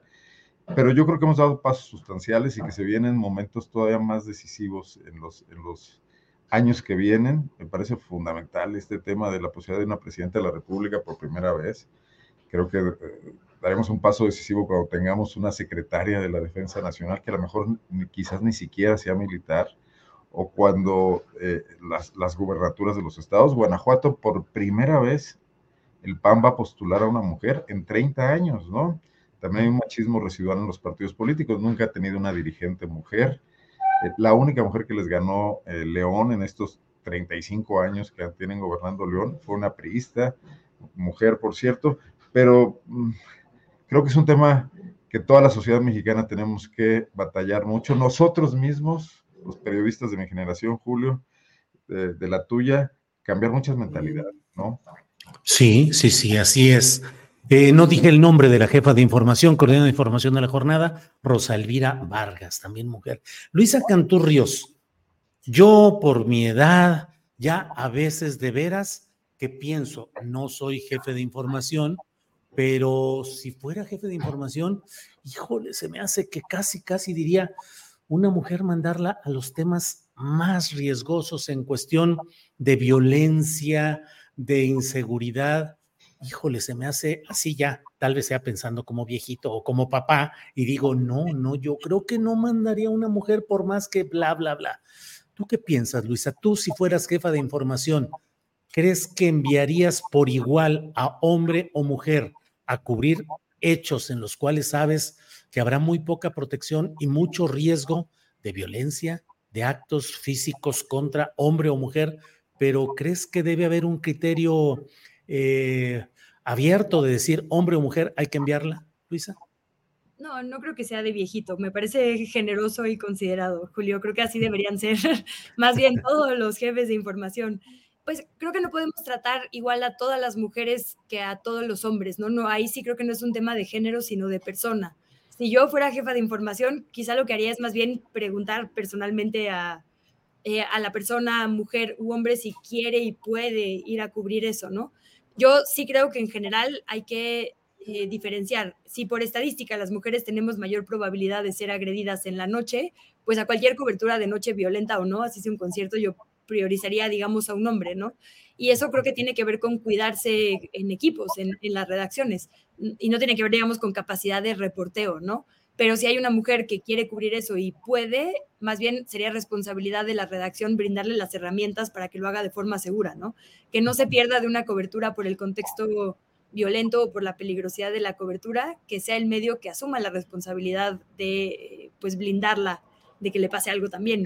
Eh, digo, ya lo emocional es otra cosa, ¿no? A mí en este momento de, de madre, si me mandaran a cubrir el conflicto de Gaza, yo creo que no lo sobreviviría emocionalmente por lo mucho que me, en este momento pues atraviesan la historia, las historias de infancias, ¿no? Creo que ahí sería cuestión más bien de, de darle, pues un poco así como el criterio y la posibilidad, ¿no? De que las redacciones no sean como me han contado que eran, a mí afortunadamente no me ha tocado tanto así, eh, tan verticales, sino más horizontales, de diálogo, de equipo, y que la persona más eh, correcta o el mejor momento para cubrir esos, esas cosas lo cubra.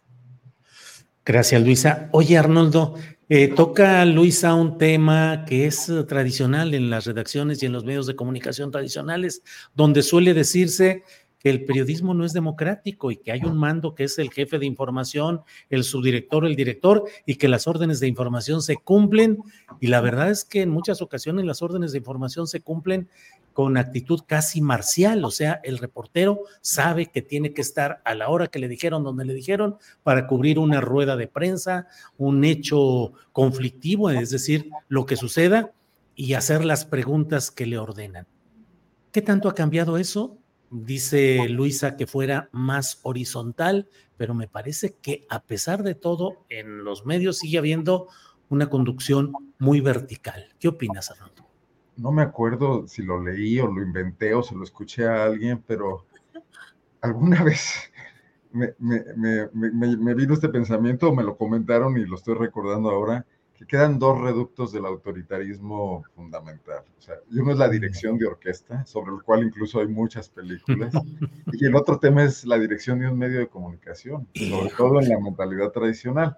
Creo que los nuevos espacios que se están abriendo ahora, el tema digital, el tema pues, de los jóvenes llegando a las redacciones, de las mujeres, algo ha contribuido a la democratización de los espacios alternativos pero yo creo que la gran industria, y no solo es el tema del director, es el tema también del dueño, ¿no? Al cual responde el director, y el tema de los intereses, definitivamente, y no hay lugar para las disidencias. Yo no veo que un reportero de Reforma o del Excelsior pueda llegar y decir, creo que López Obrador hizo bien esto, ¿no? Porque en ese momento quién sabe qué pase. ¿no? El otro día veía una entrevista que le hizo, un segmento de una entrevista que le hizo em, Adela Micha a Ricardo Salinas Pliego y le decía, eh, ¿tú das línea en tus medios hay línea? Y él le dice, sí, claro que hay línea.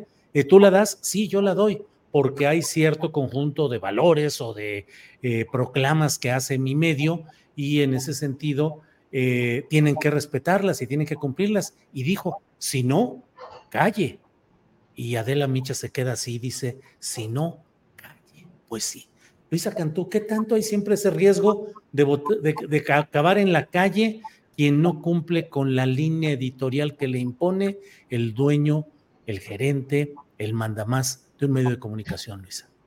Perdona más ahí porque eh, Arnoldo levantó la manita, querías... Ah, perdón. Solo una cuestión, o sea, pero Salinas Pliego, que puede poner ciertas reglas, también las puede cambiar pues inadvertidamente y echar a la calle a alguien que está cumpliendo sus propias reglas porque ese día ya no le convino seguirlas, ¿no? Ese es el tema también. Sí. adelante. No, no, yo trabajé ahí, pues, o sea, confirmo eso, ¿no? Ni siquiera es algo que se oculte o que se intente disimular. Eh, y, y, también este tema como de no es un medio, es una empresa, ¿no? Y la empresa tiene que ser rentable y tiene que ser rentable para el conjunto de empresas. Si no te gusta, eh, posee tu propio medio de comunicación, ¿no? Porque ahí hay mucho esto. Entonces, digo, por lo menos yo le doy a Ricardo Salinas que es abierto al respecto, ¿no? Eh, me parece menos grave cuando es transparente que cuando se intenta disfrazar de buen periodismo. Y creo que das en el clavo, Julio, que es pues lo que siempre denunciamos en, en, estos espacios, que es que los medios de comunicación no están en manos de periodistas, sino en manos de empresarios en este país. Y el tema con los grandes medios o, o los medios por lo menos de mayor alcance y distribución en su mayoría, Em, pues son de conglomerados empresariales, ¿no? O sea, son de empresas que en realidad el medio de comunicación es solo una herramienta política, ¿no? O un brazo, digamos, para sus otros fines. El caso de Azteca es clarísimo, ¿no? El tema de bancos, el tema de minas, el tema de un millón de negocios que te puedas imaginar. Y la televisión es únicamente un brazo más, no, no es una no es un espacio para hacer periodismo, sino una vía para sus fines. Por eso lo dice con tanta transparencia. Y creo que eso es parte del problema en México. No hay como pues no sé, una COFESE, ni siquiera sé a quién le tocaría, como un ente que regule esto, ¿no? Que no haya la posibilidad de que los medios de comunicación se usen para fines personales. Por ahí yo quería eh, comentar con ustedes un tema que me pareció muy importante que decía ayer el doctor López Gatel, justo esto, ¿no? De que eh, hablaba él y sé que lo vamos a tocar más adelante o, o quizá eh, era el plan, pero el tema de las encuestas de Morena y cómo hemos hablado mucho de que las encuestas no son confiables y no han sido asertivas en los últimos años y que por eso las encuestas están en crisis. Y decía el doctor Gatel, es que no, no son las encuestas, no son ciertas encuestas, las encuestas que son negocio, las encuestas que se han usado como brazo político. Y claro, de repente se nos olvida eso, ¿no? Como que está tan normalizado el mal uso de todo en México que creemos que los espacios desde donde se comunica son espacios de periodismo, cuando son espacios empresariales. Lo mismo que muchas encuestas, ¿no? Ya normalizamos decirle encuestas a cosas que sabemos que metodológicamente no son encuestas, ¿no? No tendrían por qué ser válidas, pero en nuestra normalización de tragedia cotidiana ya las damos por, por parte de la vida diaria. Entonces, claro, si uno revisa 10 encuestas y ocho no cumplen con la metodología correcta, pero no importa porque igual todos los medios de comunicación las han dado por buenas durante todo el tiempo, se nos olvida que el problema no es, digamos, el, eh, la esencia, que son las encuestas, sino que aquí las hemos mal usado. Y creo que lo mismo es los medios de comunicación. La crisis no está en el periodismo, sino en el modelo empresarial, ¿no? Eh, y bueno, este modelo pasa también por mucho patriarcado. Bien, Luisa. Arnoldo, algo del tema mencionó Luisa Relación, perdón, ¿querías decir algo sobre esto? A lo mejor va sobre lo mismo, pero dime tu pregunta para poder Es sobre las encuestas. Para no sí. caso. sí, así. No, mira, lo que pasa es que, ah, no, y contestan por otro lado, Luisa Cantú. ¿Cuál, cuál verticalidad y cuál ya lo viste, ya lo vi.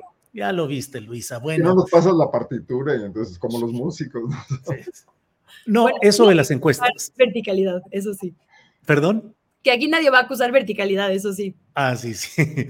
Oye, Arnoldo, eh, voy a hablar eh, sobre las encuestas. ¿Querías decir sobre otro tema de esto mismo? No. Ah, está bien. Eh, te decía que Luisa había mencionado lo de las encuestas y eso me lleva a que ayer en una conferencia de prensa que dio Hugo López Gatel, me parece que tocó un tema que no ha tenido la suficiente resonancia o análisis.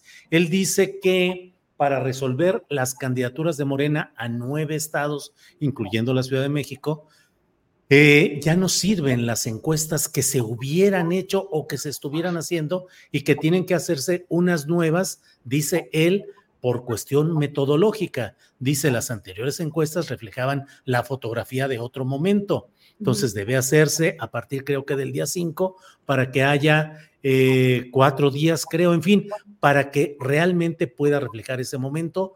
Y me quedé pensando, bueno, pues eso implicaría remover todo el proceso político y demoscópico que se ha dado hasta ahora. ¿Cómo has ido viendo eso de las encuestas de Morena, Arnoldo? ¿Se han realizado, no se han realizado? ¿Hay noticia de que hayan avanzado o no? eh, la suspensión o aplazamiento por 11 días que dio Mario Delgado. ¿Cómo vas viendo todo esto, Arnoldo? Bueno, vinculo todo. Eh, sí.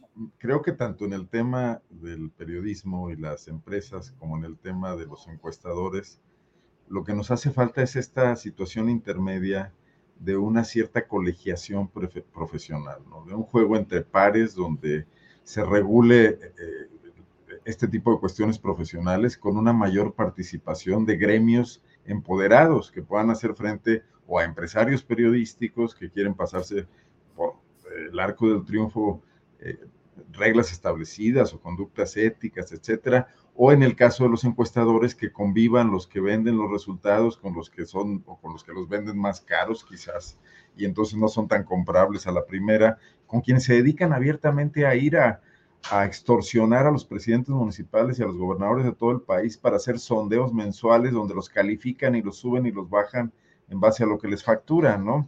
Entonces, sí está este asunto muy pervertido, pero es problema del, del sistema, o, todos entramos a un juego en el que probablemente nos beneficiemos. ¿Quién va a, a señalar la, la, cuestión, no? O sea, los medios de comunicación publican las encuestas que favorecen al candidato de sus preferencias, aunque sean ilógicas y probablemente rechazan otras. Pero hemos llegado al extremo donde hay medios de comunicación que contratan a un encuestador, se, de alguna manera se complotan, conspiran, venden la encuesta al político, al municipio, al candidato. Si sale bien, eh, la publican en primera plana, si no sale bien y, le pueden, la pueden cucharear. Si son, si tienen una cierta ética, quizás no la cucharían, pero deciden no publicarla y todo se vuelve un juego político, ¿no? Y en ese sentido yo creo que las encuestas de Morena no han logrado trascender el desprestigio general de las encuestas en México. Y este, este, a mí me parece absolutamente anticientífico, antimatemático, esto que se conoce como la encuesta de encuestas. O sea, la suma de errores y distorsiones no da un acierto. Claro. ahora agarramos las, las, que están mal hechas, las que están regulares, las que están bien hechas, las metemos en una olla y de ahí sacamos algo. Y eso es una noticia, o sale en los medios como noticia, es absolutamente pedestre, anti, antimetodológico, ¿no? Bueno, Morena ha caído en este juego porque sus encuestas están muy en duda, porque creo que quizás el momento de cuestionamiento más alto es el de la candidatura presidencial. Yo me imagino que ese es también el ejercicio quizás más transparente que se ha hecho y que dejó a Marcelo Ebrard sin la posibilidad de objetar. Más bien Marcelo recurrió a la mala fama de las encuestas de Morena en otros casos, pero a lo mejor ahí sí le metieron le metieron dinero y le metieron cuidado y tuvieron estas encuestas de espejo, etcétera, pero no veo que eso se pueda repetir por el costo. Me parecería eh, que no se va a repetir en los nueve casos de los estados. Y, y, ya están metidos en el jaloneo. O sea, si se hicieron las encuestas, López Gatel tiene razón, absolutamente, ¿no? Claro. Porque se puede mover tan fácil el asunto. Ese consejo a quién le responde, cómo se toman esas decisiones en esa burocracia, ¿no? Evidentemente, pues es la, la candidata, precandidata o jefa de, de los comités de defensa está teniendo serios problemas para cuadrar eh, el, el, la formación o el, casting con el que quiere aparecer en los nueve estados y entonces hay que meterle mano a eso. Pero entonces estamos regresando a la política que siempre hemos conocido en este país, ¿no? Bien, Arnoldo Cuellar, gracias. Le damos la bienvenida a Arturo Rodríguez, que ya está por aquí. Arturo, buenas tardes. Buenas tardes, qué gusto saludarles, como siempre, un privilegio y una disculpa por el retraso. Me justifico, tengo, tengo justificación relativa. Este, tuve una cita médica que se programó a las 10, pero pues bueno, los, los servicios de, de salud, ustedes saben que no son, no son este... Ahora, eh, grilla contra Zoe Robledo, Manuel. Sí, sí, sí. pero es complicado lo de los horarios médicos en general. ¿Sabes, que el, tema con, con, con, el seguro social es que no solo es este sexenio, o sea, sería muy, muy eh, eh, injusto decir que en este sexenio el IMSS eh, no sirve. En, general ha sido muy difícil tratar con el INSS en los últimos 30 años, ¿no? Y, no ha habido capacidad del Estado para, para, renovarlo. Y yo creo que no va a haber, por pues, un tema que se relaciona con eh, eh, pues todo el, sistema de seguridad social y, y, la falta de dinero. Pero bueno, será un, sería un tema muy largo de contar, pero bueno, la disculpa es por, por ese retraso. Vine corriendo, ahí ando todo, todo despeinado. Cuando dijiste eh, que eh, había habido un retraso, pensé que decías que había sido con el peluquero o algo así y se había tardado de más. No, no, este es parte del, del, outfit que sale después de, de, andar este, corriendo. Oye, Arturo, eh, para ponernos, digamos, al corriente de cómo vamos, te planteo dos, te pido dos puntos de vista. Uno, hablamos aquí, Arnoldo y Luisa, ampliamente del periodismo que hacen mujeres, no periodismo de mujeres, sino mujeres haciendo periodismo, eh, que tiene excelentes resultados y que gana muchos premios y que yo digo que el periodismo más valiente y más valioso lo hacen hoy en México las mujeres. Uno, entonces, como tú como director del Coahuilense, como periodista en activo, te pregunto, ¿qué tanto eh, a la hora de enviar para una cobertura riesgosa, envías hombre o mujer sin pensar o si eh, mantienes un criterio de cuidado y protección en caso de que sea mujer por horario nocturno, por riesgo de violencia, etcétera. Y si quieres, después de que contestes esto, te pregunto sobre las encuestas de Morena, el aplazamiento y otros temas. Pero sobre el periodismo, ¿qué opinas, Arturo? No, bueno, en, en mi caso no me he enfrentado a ese dilema porque allá en Coahuila eh, no se han dado situaciones de riesgo grave eh, durante el tiempo que tiene operación el coahuilense. Este, para tomar una decisión que sin duda no tendría que ver con género, sino con una condición de aptitud, y de aptitud me refiero a conocimiento de fuente, a, trabajo de una fuente o de un sector o un grupo de fuentes. Y segundo, eh, con disponibilidad de quién anda eh, libre o a quién se le puede suspender una cobertura para que se encargue de otra, este, que surge normalmente en casos de, seguridad de, pues de último momento. Es decir, es algo fortuito, no, no, está uno eh, preparado siempre para, para, un episodio violento y bueno, pero sí creo que ha sido una constante en muchos medios de comunicación eh, por comentarios que yo he llegado a, tener de colegas, de colegas mujeres, que no las envíen a una cobertura de riesgo por un tema de seguridad. Inclusive cuando Ayotzinapa, me acuerdo de varias colegas que se quejaron de que no, no las habían mandado a Guerrero porque pues, sus editores o sus jefes temían por su seguridad. Y creo que poco a poco eso se ha ido superando acá en las redacciones capitalinas. En el caso de proceso, por ejemplo, creo que nunca fue un tema eh, eh, esto de elegir una cobertura de seguridad por género. Yo recuerdo desde que yo entré muy recién, había entrado a proceso como corresponsal allá en el norte, este, eh, pues aquella historia que hizo Patti Dávila, por ejemplo, de la boda del Chapo, ¿no? En Canelas Durango, este, ya andaban por ahí, bueno, Gloria Leticia Díaz, que hacía mucha, no necesariamente de narco, pero sí temas de derechos humanos que se relacionaban con casos de violencia, Marcela Turati con víctimas, con un montón de casos de víctimas. Entonces, como que no era un tema necesariamente en proceso que, pero sí sé de muchas redacciones y seguramente en los estados de la República, pues sigue siendo un, un criterio. Claro. Arturo, y referente a este tema de las encuestas en Morena, eh, estábamos hablando de que Hugo López Gatel ayer dijo que metodológicamente ya no deberían tomarse en cuenta las anteriores encuestas o la encuesta que estuviera en proceso ahorita. Mario Delgado dijo que estaban apenas terminándolas, sino que debería levantarse una nueva encuesta. ¿Qué opinas del aplazamiento de los enredos internos que pueda haber, en este caso, de las encuestas y sus resultados, Arturo? Bueno, yo creo que eh, en esta ocasión discrepo un poco de, del maestro Arnoldo, que fue muy sutil para hacer su crítica a las encuestas y dice como si estuviéramos regresando a, a, otros tiempos, yo diría que esos tiempos nunca se han ido y que en todos los partidos políticos, en excepción Morena incluido, eh, los procesos de democracia interna siguen inconclusos y forman parte de esquemas de simulación para elegir a quien, eh, pues un grupo o una persona eh, que tiene el poder sobre ese partido político, el que sea, decide.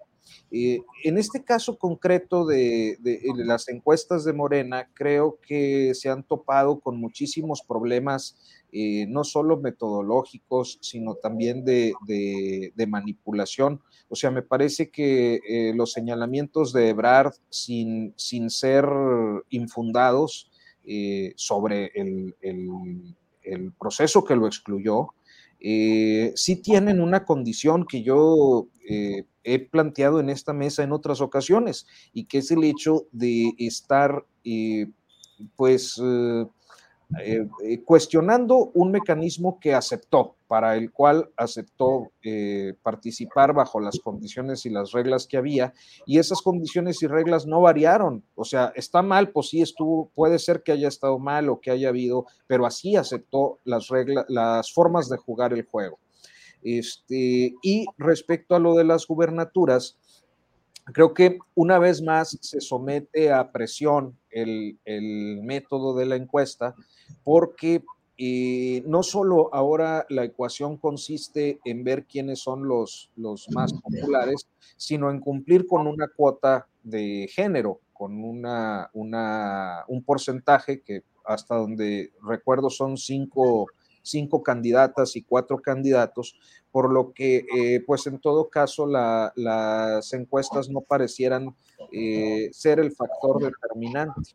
Este, o eh, son uno de los factores que se tendrán que mezclar con otros. Entonces, me parece que están, hace dos días publicamos en proceso un reportaje mío, en proceso digital, precisamente sobre las dificultades que está enfrentando Morena por este procedimiento y las condiciones de eh, rupturas posibles que pudieran darse en varias entidades federativas de continuar como están las cosas. Yo creo que precisamente esta crisis que, que advertimos y pues fue lo que aplazó respondiendo a tu pregunta, el resultado porque eh, evidentemente hay mucha inconformidad, inclusive hay impugnaciones, eh, al menos una en el caso de Tabasco, eh, muy similares a la que hizo Ebrard respecto a la encuesta de, de, coordinadora nacional o de coordinación nacional. Entonces, este, creo que hoy, bueno, pues ya están en esa ruta, creo que no va a ser sencillo salir de, eh, este proceso iba a implicar eh, que haya algunas, eh, algunas situaciones de conflictividad interna de aquí al, mes de enero, este, pero me parece que también coloca a Morena ante una realidad post López Obrador que, que, le va a tocar, que es revisar sus mecanismos de elección interna. Bien, gracias Arturo. Luisa Cantú, pues ahí está el tema de las encuestas, pero pues hay lugares donde el conflicto está muy cantado, no necesariamente divisiones o decisiones, pero sí que las cosas están muy jaloneadas, particularmente en la Ciudad de México y particularmente pues con los punteros aparentes que son Clara Brugada y Omar García Harfus. Pero no solo eso, Chiapas, Puebla, en diferentes lugares. ¿Cómo vas viendo ese proceso y qué riesgos de decisión o de inconformidades fuertes ves en algunos de esos lugares, Luisa? Sí. Bueno, primero, yo ahí creo que el, Hugo López Gatel tiene toda la razón, eh, porque, digamos, aunque efectivamente hubo un pacto previo al inicio de este proceso entre todas las y los aspirantes, las condiciones sí les cambiaron. E, este caso no fue como el que bien decía Arturo hace unos segunditos, el federal, que digamos las reglas estuvieron de inicio y se siguieron. Acá primero rarísimo, ¿no? Se dijo, van a ser, entonces, se va a respetar la paridad en eh, este proceso, digamos, de previo al levantamiento de encuestas. Y por poner el caso muy emblemático de la capital, empezaron siendo dos mujeres y dos hombres, y a la mitad del camino, después de que el Consejo recomendó estos cuatro perfiles, em, el, digamos, el partido central desde el CEN recomienda que entonces sean cinco y se suma, se suma Miguel Torruco, hijo, ¿no? Entonces ahí obviamente la composición cambia por más que parezca que no, meter un tercer hombre, son tres hombres, dos mujeres, ¿a quién le va a quitar esos puntos? Sí cambió las reglas del juego, como bien decía Hugo López Gatel. Hubo otros pactos que se violaron. Internamente se dijo, no vamos a hacer campaña o difusión de nuestras ideas y proyectos o de nuestros diagnósticos, digamos. Em, durante el tiempo de atención al huracán Otis por respeto a este proceso de emergencia, solo Hugo López Gatel paró, nadie más. Entonces creo que tiene toda la razón cuando dice, a ver, tenemos que volver a hacer este proceso y hacerlo bien. Y mm, es, muy complejo porque la verdad es que están pidiendo lea a la gente, porque al final, según su propia metodología, es la gente, la ciudadanía, la que va a elegir al candidato o candidata de Morena, una fe ciega en el proceso, porque no sabemos si se levantaron las encuestas o no. Ni el, propio Hugo López Gatel ayer decía, yo no sé si sí se hizo la encuesta, porque si hubieran hecho público quién, dónde y cuándo se iba a hacer, se pudo haber reforzado, digamos, em, la estrategia de algunos contrincantes, ¿no? Si se decía, por ejemplo, va a ser entre el 26 y el 30, quizá entonces los esfuerzos se hubieran concentrado en esas fechas y no hubiera sido, como bien lo decía Julio, una fotografía exacta o representativa de lo que la ciudadanía siente. Creo que López Gatel es muy metódico, muy inteligente, muy científico y hubo mucho sustento en todo lo que expuso ayer en esta conferencia de prensa, en la que, por cierto, te mandó un gran saludo. Eh, y agradezco mucho Sí, yo estuve por allá y justo dijo que, tú eres uno de los espacios, digamos, que sin obviar la crítica, o sea, que crítico, no criticón, pues, y que él apreciaba mucho las conversaciones que ha tenido contigo en ese sentido también, ¿no? Em, entonces creo que, digamos, por, por, un lado tiene razón en que tendría que repetirse y también creo que es verdad que entre más tiempo pase de, es decir, este alargamiento le puede favorecer a figuras justo como López Gatel, ¿no? Porque ya hemos visto, digamos, suficiente de sustancia o falta de ella del resto de los candidatos. Ha sido muy sintomático ver estudios como el de reputación mediática del ARMA, eh, mientras que había tenido, digamos, un balance de positivos y negativos Clara Brugada. De dos semanas para acá, Clara Brugada tiene pura cobertura negativa y Omar García Gerfush pura positiva, ¿no? Hubo un una coincidencia, por lo menos en los grandes medios de comunicación, de eh, dejar atrás el asunto de Ayotzinapa, toda la cobertura del 2 eh, de octubre, y a partir de estas semanas hay pura cobertura positiva, que si el club de fans, que si las señales de Batman, que si Jesús Tesma dice que el verde no va a ir con Morena, sino es con Carrefour. Es muy clara la estrategia, pues, y creo que López Gatel tiene razón en señalarla. También tuvo razón en lo que dijo ayer, que es que mucho se ha dicho de el Morena post López Obrador, ¿no? Y si efectivamente Claudia va a tener la solidez. Lo que demostró ayer López Gatel en, su conferencia, digamos, con su propio ejemplo, diciendo, a ver, yo soy estoy dentro del partido, pero también fuera, en el sentido de que el movimiento de la transformación es mucho más que solo un acuerdo político, ¿no? Y esto me pareció muy sintomático y creo que la encuesta del financiero de hoy también lo refleja. Marcelo Ebrard le quita puntos a Xochitl Gálvez. Hoy está clarísimo. Eh, Claudia Sheinbaum sigue ganando por 18 puntos. Si es Samuel, Samuel tiene 7, si es Ebrard tiene 8 y el punto que digamos es diferencia entre ellos es el que pierde Xochitl Gálvez, ¿no? Em, es morena, es el deseo de la ciudadanía de cambio, ¿no? Y creo que, creo que eso es importante y creo que es muy eh, sintomático también. La gente está muy cansada de todo lo anterior, pero le está dando fe al movimiento que sí inició y fundó López Obrador, pero que ya no solo es él. Y personajes como López Gatel pertenecen incluso sin puesto político, que es lo que también dijo ayer, creo muy acertadamente. Entonces, ojalá que sea así, ojalá que estos valores, digamos, trasciendan eh, deseos particulares, ¿no? Eso sería lo más deseable. Bien, gracias Luisa. Eh, Arnoldo Cuellar, pues precisamente entramos al tema de Marcelo Ebrard, que según lo que se ha dicho estará el 3 de noviembre, un día después del Día de Muertos, estará planteando su decisión o algún mensaje importante. Pero ya la versión México del diario El País ha dado a conocer algo que no ha sido desmentido hasta ahora, de que hay una petición de cuotas de Marcelo Ebrard entre el 26 y el 27% de candidaturas ganadoras a las cámaras por parte de Morena o ir en los primeros lugares de las listas con Movimiento Ciudadano. Y en el caso de Morena, pedir que haya una disculpa pública por parte de la dirigencia de Morena, Mario Delgado, pues es de suponerse, y un reconocimiento de que hubo irregularidades en el proceso nacional que dio la victoria a Claudia Sheinbaum. ¿Cómo ves, pues, las, peticiones de Marcelo? ¿Perdón? Más las cuotas también de puestos. Más las cuotas de puestos. ¿Y cómo ves todo este tema, Arnoldo? Pues creo que Marcelo perdió su momento, ¿no? Eh, de plantear un tipo de política distinta y de plantearse como una alternativa también de izquierda dentro del López Obradorismo, quizás cuestionar prácticas antidemocráticas y, digo, es, es, evidentemente es un político que iba por su última oportunidad, que se ve difícil que en seis años pudiera estar todavía presente, por muchas razones, porque ahora una nueva generación, etcétera, ¿no? Eh, y este largo impas, este irse de vacaciones, este ir prolongando las cosas, eh, un suspenso pues muy, muy mal, muy mal armado, porque ni siquiera a nadie nos tiene inquietos, ¿no? Y menos con las noticias contundentes que ocurren todos los días y nos despertamos viendo el esfuerzo para lavarle la cara al general Cienfuegos y luego pega el ciclón, etcétera. Marcelo ha dejado de ser noticia importante.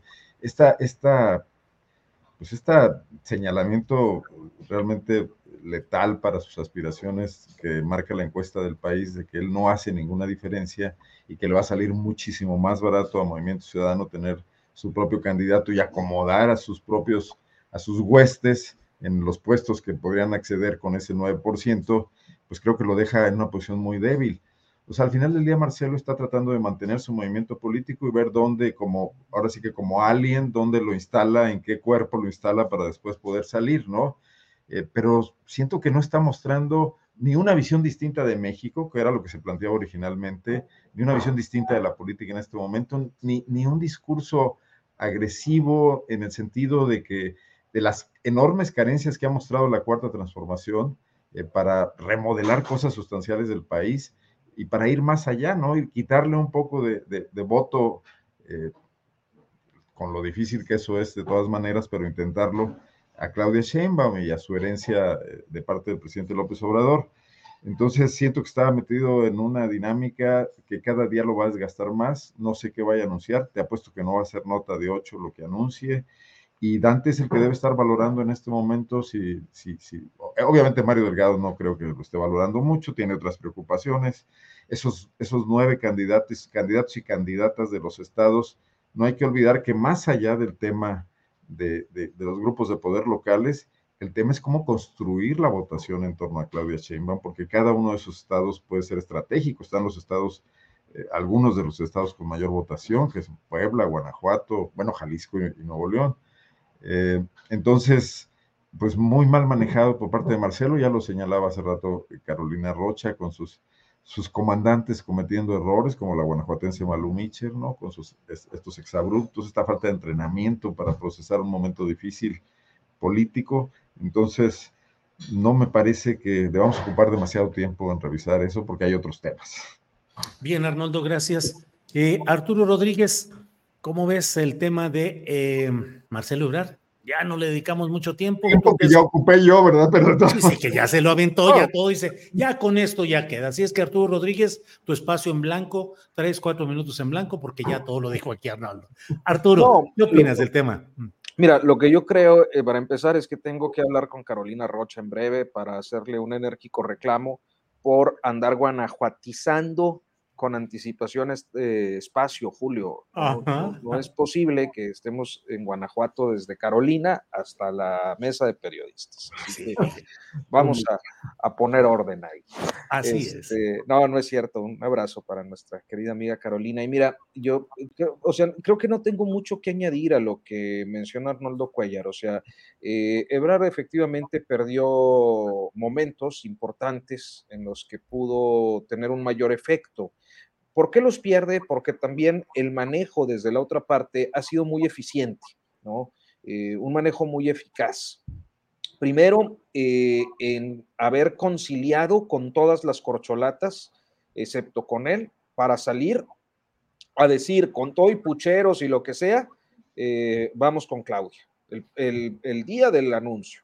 Segundo, porque hay una bendición, por decirlo así, eh, de esta postulación cuando López Obrador le hace este acto eh, simbólico del, bastón de mando, que tiene eh, un efecto señaladamente importante para el López Obradorismo. Es la legitimación que el, caudillo del movimiento está haciendo de su sucesión. Eh, y luego un retraso o una serie de retrasos en la decisión de Marcelo Ebrard que han vuelto imposible saber qué es lo que quiere y para dónde va. Yo creo que eh, eh, esto es absolutamente claro como su deterioro como figura pública en muy pocas semanas, porque yo creo que es el momento de una derrota como la que sufrió, eh, ahora sí que como suele decirse, la bebes o la derramas, ¿no? Eh, pero no andas ahí con que sí, pero no. Y es lo que le ha pasado. ¿Qué tanto puede variar más allá de las mediciones que vayan la boleta o no por movimiento ciudadano? No lo sé, no lo sé para la coyuntura 24. Lo que sí considero es que está, eh, me parece que en una última oportunidad de qué, pues de tratar de construir algo hacia el 2030 algo lo que sea, no sé si la candidatura presidencial o una fuerza política que sirva como, como bisagra o como contrapeso o como lo que ustedes quieran eh, encontrar, pero fuera de ahí no, no me parece que sea eh, demasiado relevante, o sea, sin, sin quitarle algo de relevancia, demasiado relevante para la sucesión del 24. Oye, Arturo, a diferencia, por ejemplo, de casos de otra talla política menor, pero a diferencia de casos como el de Mejía Verdeja, donde de inmediato hubo metralla oratoria durísima contra él por no acoplarse a los planes políticos de la 4T, con Marcelo Ebrard no ha habido eso, ha habido mucha condescendencia, mucha blandura. Te pregunto, ¿crees que sea porque consideran que pegarle no es necesario porque no va a crecer mucho o porque acaso un poco el juego político puede hacer dejarlo caminar en la posibilidad de movimiento ciudadano para tener dos candidaturas a fin de cuentas con marca 4T. ¿Qué opinas, Arturo? No, pues sí, sí, o sea, vamos, no tengo elementos para poder afirmar una cosa u otra, pero eh, yo creo que a estas alturas eh, sí es importante observar en el análisis, como lo haces, que concretamente López Obrador eh, suele tener un cálculo político muy eficaz para sus fines y que eh, esta forma de hacer política pues nos lleva a que en efecto un cálculo político pudiera dejar una posibilidad de que le baje más votos a la coalición PRI-PAN-PRD. Pues eso es indiscutible. El perfil de Marcelo va más, digámoslo así, a ese target, o, mejor dicho, a ese sector del electorado, ¿no? Eh, que es de, eh, eh, hasta muy fácil de identificar poblacionalmente. Yo creo que el presidente lo ha hecho, pues, en esta expresión que suele tener de fifís, etcétera, este, pues es más próximo a eso que, a las diferentes expresiones de izquierda que pueden contenerse dentro de la llamada 4T o a López Obradorismo puro, sin mayor ideología que apoyar a López Obrador. Eso es lo que, lo que creo. Bien, gracias. Eh, Luisa Cantú, eh, antes de que se nos acabe el tiempo, por favor, ¿qué opinas respecto a esa entrevista con Salvador Cienfuegos que hizo Jorge Fernández Menéndez en ADN 40 de del grupo eh, Azteca y en la cual el general Cienfuegos pues dijo que era lo que le había sucedido a él era una agresión al Estado mexicano, a la sociedad mexicana y bueno, eh, y por otra parte, según mi punto de vista, reconoce que él no fue declarado inocente ni libre de cargos, sino que fue un arreglo político en Washington que fue el que le permitió eh, ser devuelto a México. En fin, ¿qué opinas de esa aparición pública del general Cienfuegos, Luisa? Bueno, eh, Jorge Fernández Meléndez es alguien que tiene una fuente en seguridad eh, con una trayectoria muy específica. La otra gran, digamos, la otra entrevista muy relevante que le conocimos hace poco fue justo con los militares em, acusados del caso de Yotzinapa, como bien recordarán ustedes, ¿no? Esta versión de quienes sí fueron detenidos. Em, digamos que, pues sí, mientras todos estábamos cubriendo el otro lado, él cubrió las voces de los militares. Entonces creo que, eh, digamos, no, no es nuevo que Cienfuegos haya ido con esa, esa vía, ¿no? Eh, específicamente. Tampoco es nuevo que sean las televisoras eh, quienes tratan de crear una narrativa en torno al ejército. Hay un estudio fantástico de Julieta Brambila eh, que habla sobre cómo a partir del sexenio de Felipe Calderón, la Sedena incrementó su gasto de comunicación social en 400%, ¿no? Y según un reportaje, digamos, de MX ya más reciente del 2022, siguen siendo Azteca y Televisa las mayores beneficiarias del gasto de comunicación social del ejército. Es una estrategia pues que ha funcionado. Eh, ustedes recordarán cómo empezamos a ver estos spots de personas del ejército con perritos, con sus hijas, con sus hijos, ¿no? Eh, esta cobertura desde las televisoras de eventos como cuando están los tanques y dejan que los niños se suban en el zócalo o de los paracaidistas que invitan a los periodistas a hacer eh, entrenamiento. Honestamente me parece nada nuevo, ¿no? Me parece eh, que esto todo ya lo había dicho, esta parte de la negociación entre cúpulas, ya lo había dicho Jesús Esquivel en su libro, ya lo habíamos hablado hasta el cansancio, más bien creo que es, digamos, parte de una práctica de, las cúpulas militares de ir a donde saben que serán cubiertos eh, de la forma en que quieren. Bien, gracias. Eh, Arnoldo Cuellar, ¿qué opinas sobre este tema de Cienfuegos y su entrevista televisiva? Una pequeñísima corrección a Luisa, porque es Fernández Menéndez. Sí, sí, Menéndez. Nuestro, amigo Jorge Menéndez. Sí, sí. Jorge Fernández Menéndez. Sí, Perdóname. Es verdad, y además ahí vi que está Alex en el chat, por cierto. Sí, sí. Un abrazo, perdón, perdón, me, me ahí pues, yo empecé a verla con una flojera terrible y luego me empezó a enternecer el general, de verdad, haciéndose pasar por víctima y Jorge dando explicaciones de lo mal que lo habían tratado, cuando me parece que el general tuvo un trato VIP comparado con el que le dan a cualquier joven que el ejército mexicano detenga en algún retén o, confunda, etcétera, o presos políticos o en guerrero, campesinos, etcétera.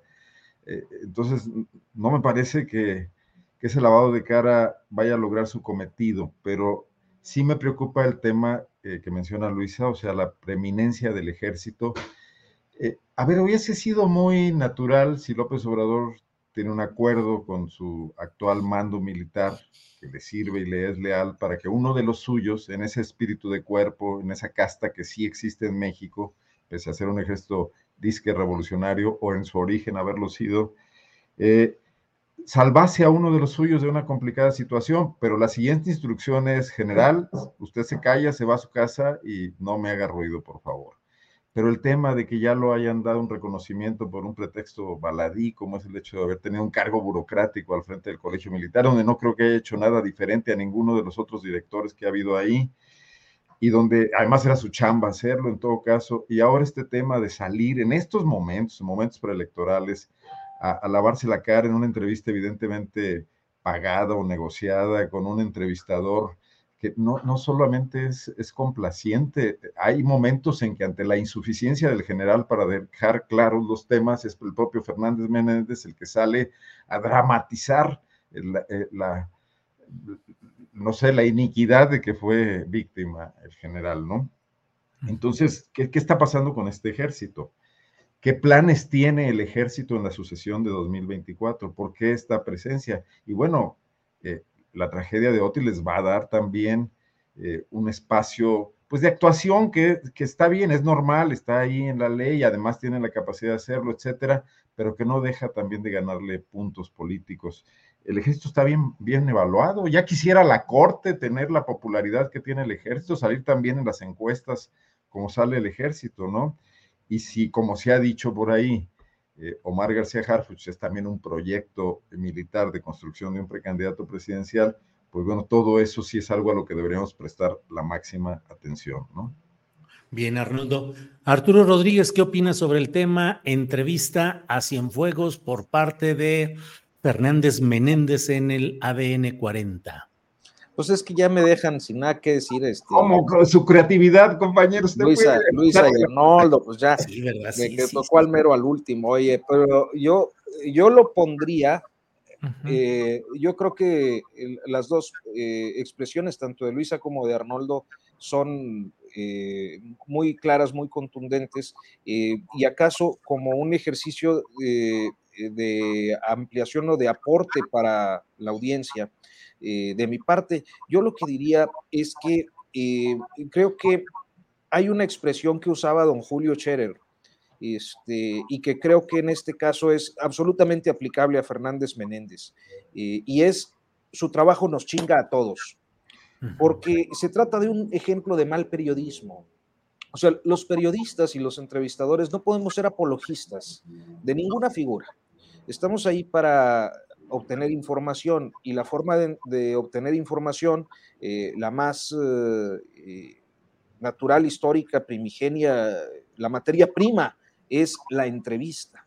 Entonces, en la entrevista uno va y cuestiona, pero cuando ese cuestionamiento no solo es o no solo procura hacer quedar bien a, a una persona, sino que además eh, se vuelve una tribuna para hacer la apología de la persona entrevistada por parte del entrevistador, me parece que no estamos ante un ejercicio periodístico. Puede ser cualquier cosa, ¿no?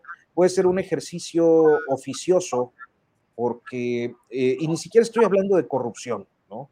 Estoy hablando de, cómo a veces por querer quedar bien con una fuente, por gratitud con una fuente, por el hecho de, buscar eh, que otra eh, eh, persona acepte una conversación de esa naturaleza, pues el comunicador en este caso asume un papel tristísimo, lamentabilísimo. yo soy muy respetuoso en general de cómo cada quien hace sus cosas, su periodismo y cómo se gana la vida, pero me parece que ejercicios como ese pues son execrables y, la verdad es que me deja una desazón tremenda a nivel profesional, más allá de lo que la opinión pública pueda eh, percibir de lo que ahí ocurrió. Desazón, comparto el término, queda una desazón. De veras, Arturo, gracias. Eh, bueno, vamos ya en la parte final. Luisa Cantú, postrecito para ir cerrando este programa, por favor. Pues yo regresaría al tema de género, de las encuestas, eh, bueno, al tema de género, perdón, en, las candidaturas rumbo a 2024. Eh, creo que fue una pelea larga. El INE pospuso no sé cuántas veces la sesión para finalmente determinar que fueran cinco mujeres y cuatro hombres. Y Morena dijo desde el principio, a pesar de todo lo que se le criticó a Mario Delgado esto, digamos, la falla metodológica que podía implicar, que iban a ser los lugares donde estuviera, en caso de no ser la mujer quien encabeza, creo que solo Veracruz está segurísima, Nale. En el resto de los estados, digamos que iba a ser mujer donde la mujer estuviera más pegadita al hombre puntero. En ese caso, se iban a privilegiar, digamos, ahí eh, las cinco mujeres, ¿no? Y creo que eh, ha sido muy claro cierta línea discursiva en los medios de comunicación de que ahora hay mucha distancia entre Clara Brugada y Omar García Harfush, eh, lo cual no tendría por qué ser, ¿no? ¿no? O sea, no hay como ninguna explicación lógica más que un lado sincronizado de este mensaje cuando en los datos, incluso en los que ya fueron cuestionados aquí como los Poll of Polls, eh, de Polls MX o de Oráculos, están pegadititos, ¿no? Entonces, ojalá no sea una estrategia mediática porque coincide, digamos, con una gigante cobertura de repente Omar García Herfush, tratar de quitar esta narrativa de que tocaría que aquí en la capital sea Clara Brugada, porque aquí tendría que ser, si no por congruencia de tiempo de mujeres, por pura metodología. Entonces hay que tener cuidado porque justo las ciertas encuestas que están tratando de abrir un margen ahí, eh, pues creo que tienen más una, estrategia política que, un dato a aportar. Bien, gracias Luisa. Eh, Arnoldo Cuellar, por favor, postrecito. Bueno, antes que nada, mandarle a Luisa un abrazo solidario. Me enteré por ahí en una mesa en la que no estuvo y que debía estar, que falleció su papá. Y bueno, pues con mucho cariño, Luisa. Y Arturo, felicitarlo porque su documental va viento en popa y vaya a la televisión abierta. Sí, sí, Muchas gracias. Nada más, eh, bueno, echarle una ojeada y voltear a ver esta encuesta del país eh, del día de ayer sobre la aceptación de los recortes a la Corte, de la extinción de los fideicomisos. Y bueno, pues resulta que el presidente de la República ha logrado o, una, una, cosa, o tiene una adecuada lectura de este tema. Yo creo que la Corte en general no está bien apreciada y ha sido en general distante de, capas amplias de población en el país, que cuando se topa con la justicia no le va bien porque son eh, asuntos complicados donde los abogados en buena medida son los que tienen la palabra y, y, y los jueces y no, no se abre a a una posibilidad de que la gente entienda cuál es su funcionamiento. Regularmente te va mal cuando eres un privado particular que te ves envuelto en un asunto con la justicia federal y con las justicias locales del país. Los jueces no están bien calificados. Creo que es muy reveladora y, creo que pues tendrán que asumirlo. Y todos los que han estado detrás de esta estrategia de llevarla a la confrontación, pues realmente si fuera yo la ministra Piña, si le están cobrando no les pagaría porque, porque la han embroncado en un asunto muy, muy grave para una institución que debe estar muy preocupada por las áreas de oportunidad o por los enormes espacios que tiene para mejorar y no por esta confrontación. Gracias, Arnoldo. Arturo Rodríguez, por favor, postrecito. Hoy primero, pues no, no, no sabía, Luisa, te mando un abrazo solidario, afectuoso, y, pues todo mi, afecto y, consideración por este asunto. Y, y, no, pues muy rápido agradecerle a Arnoldo por, por este, este, esta mención. Este, y luego nos volvemos club de elogios mutuos, ¿no? Pero la semana pues, pasada que no estuviste, estábamos aquí este, con pompones y todo, echando porras por ese Premio Nacional de Periodismo. No, es reciprocidad, realmente. Digo, debería ser reciprocidad, gracias, pues, pero. Eh, hubo, hubo, cierta inquietud porque este, decíamos, ya que nos deje una, pues. Se los lleva todos. Se lleva todas. Pues, oye. Julio no este, participó este año, sí, Julio. Hasta, pareces morena en elecciones, sí, sí, Ándale. ¿Eh? No, no pierdes. Las reporteras de este Popla que me rebasan por la izquierda y por la derecha, por todas y lo hacen muy bien además. Yo nada más las acompaño en los premios.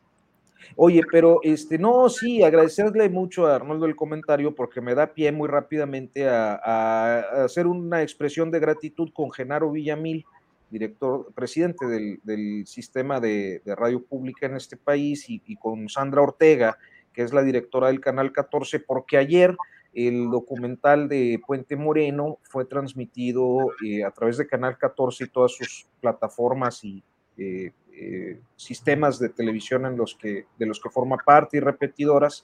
este, con una cifra de espectadores que yo no me hubiera imaginado, ¿no? 430 mil personas vieron el documental, además en un horario difícil, fue a las, a las 4.40 de la tarde, si no me equivoco.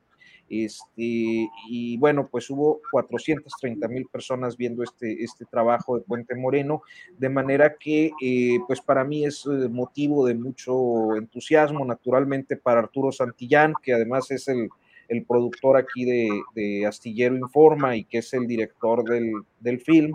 Este, y comentarles que el próximo sábado eh, se volverá a transmitir eh, el documental de, Puente Moreno en eh, otra vez Canal 14, todas sus plataformas digitales y los sistemas de, de cable y repetidoras en las que, de las que forma parte, eh, en punto de las 3 de la tarde con 5 minutos, 15 con 5, eh, estará Puente Moreno de nueva cuenta este, por ahí en, Canal 14, pues para eh, dar a conocer este episodio tan oscuro, nuestro, nuestro punto de partida o el punto de partida bajo el que se concibe este proyecto, Julio Arnoldo Luisa, es que, bueno, pues el periodismo está ahí para abordar lo tenebroso, ¿no? Es nuestro juego, de, decía Talesi.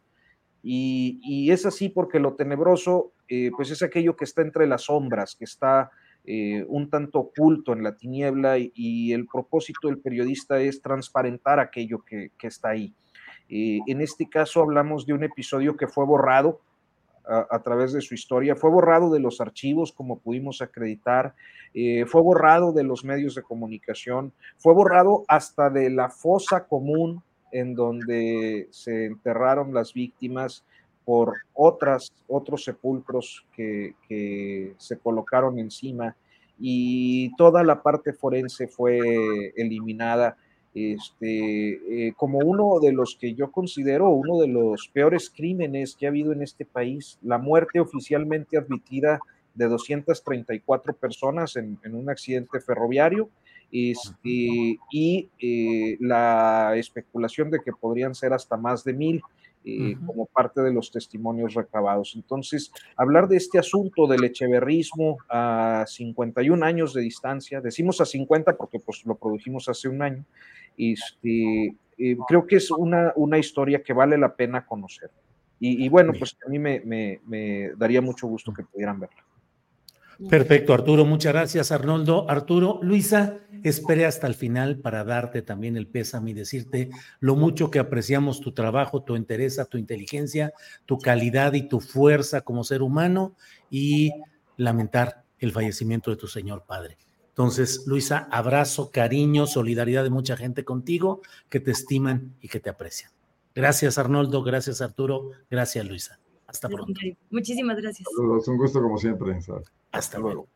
Gracias. Son las 3 de la tarde con cuatro minutos. 3 de la tarde con cuatro minutos. Estamos ya en la parte final de este programa, pero no se vaya porque tenemos todavía algunos detalles que comentarles respecto a información de las últimas horas. En particular, decirle que Luego de que diputados morenistas destituyeron a su coordinador parlamentario y presidente de la Junta de Gobierno, Alejandro Gómez Casarín, otros diputados también de Morena, pero afines a Gómez Casarín, intentaron dialogar con sus compañeros, pero fueron sacados de las instalaciones del Congreso local.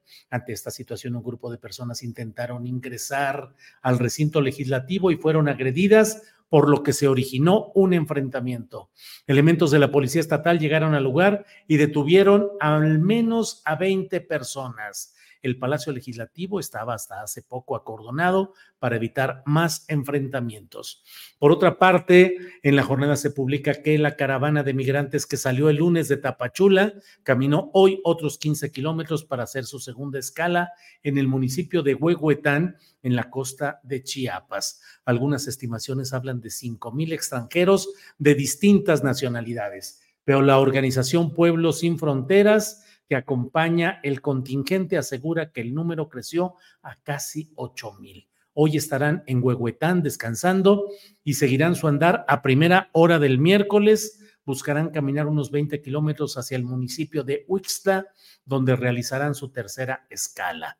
En otra información, el Congreso de la Ciudad de México, por mayoría, decidió negarle la solicitud de licencia temporal a la alcaldesa de Álvaro Obregón, Lía Limón, quien buscaba la candidatura o la busca para la jefatura de gobierno. Mediante un oficio, la edil panista había detallado que esta licencia sería mm, por 30 días naturales y que iría del 5 de noviembre al 4 de diciembre.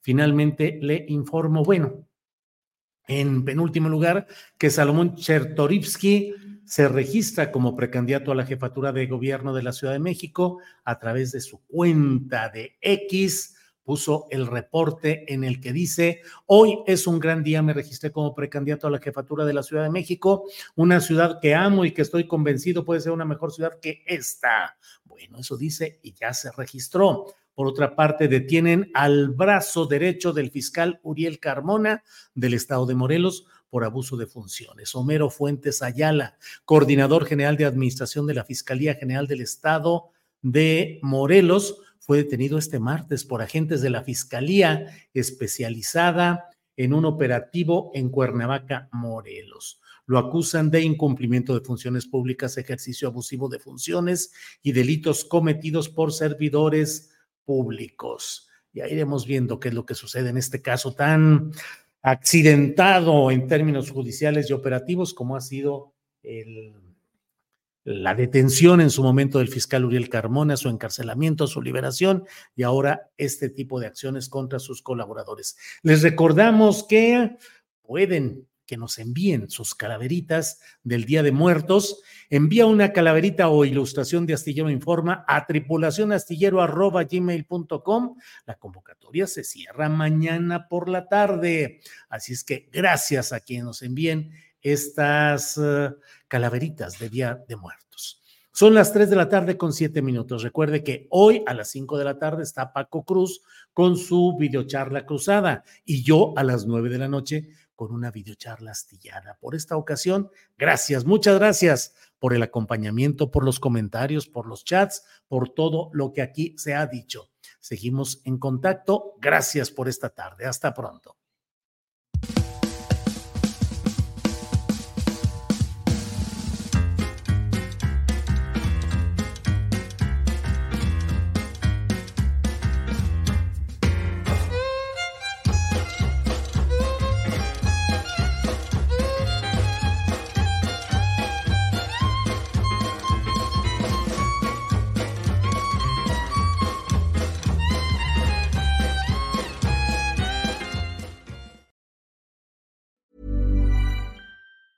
Hey, it's Danny Pellegrino from Everything Iconic. Ready to upgrade your style game without blowing your budget? Check out Quince. They've got all the good stuff shirts and polos, activewear, and fine leather goods, all at 50 to 80% less than other high end brands. And the best part? They're all about safe, ethical, and responsible manufacturing. Get that luxury vibe without the luxury price tag. Hit up quince.com slash upgrade for free shipping and 365 day returns on your next order. That's quince.com slash upgrade. ¿Te preocupas por tu familia? Entonces, ¿por qué darles solo huevos ordinarios cuando pueden disfrutar de lo mejor? Eggland's Best, los únicos huevos con ese delicioso sabor fresco de granja, además de la mejor nutrición, como 6 veces más vitamina D, 10 veces más vitamina E y 25% menos de grasa saturada que los huevos regulares, además de muchos otros nutrientes importantes. Así que, dales los mejores huevos. Eggland's Best, mejor sabor, mejor nutrición, mejores huevos. Para que te enteres del próximo noticiero, suscríbete y dale follow en Apple, Spotify, Amazon Music, Google o donde sea que escuches podcast. Te invitamos a visitar nuestra página julioastillero.com.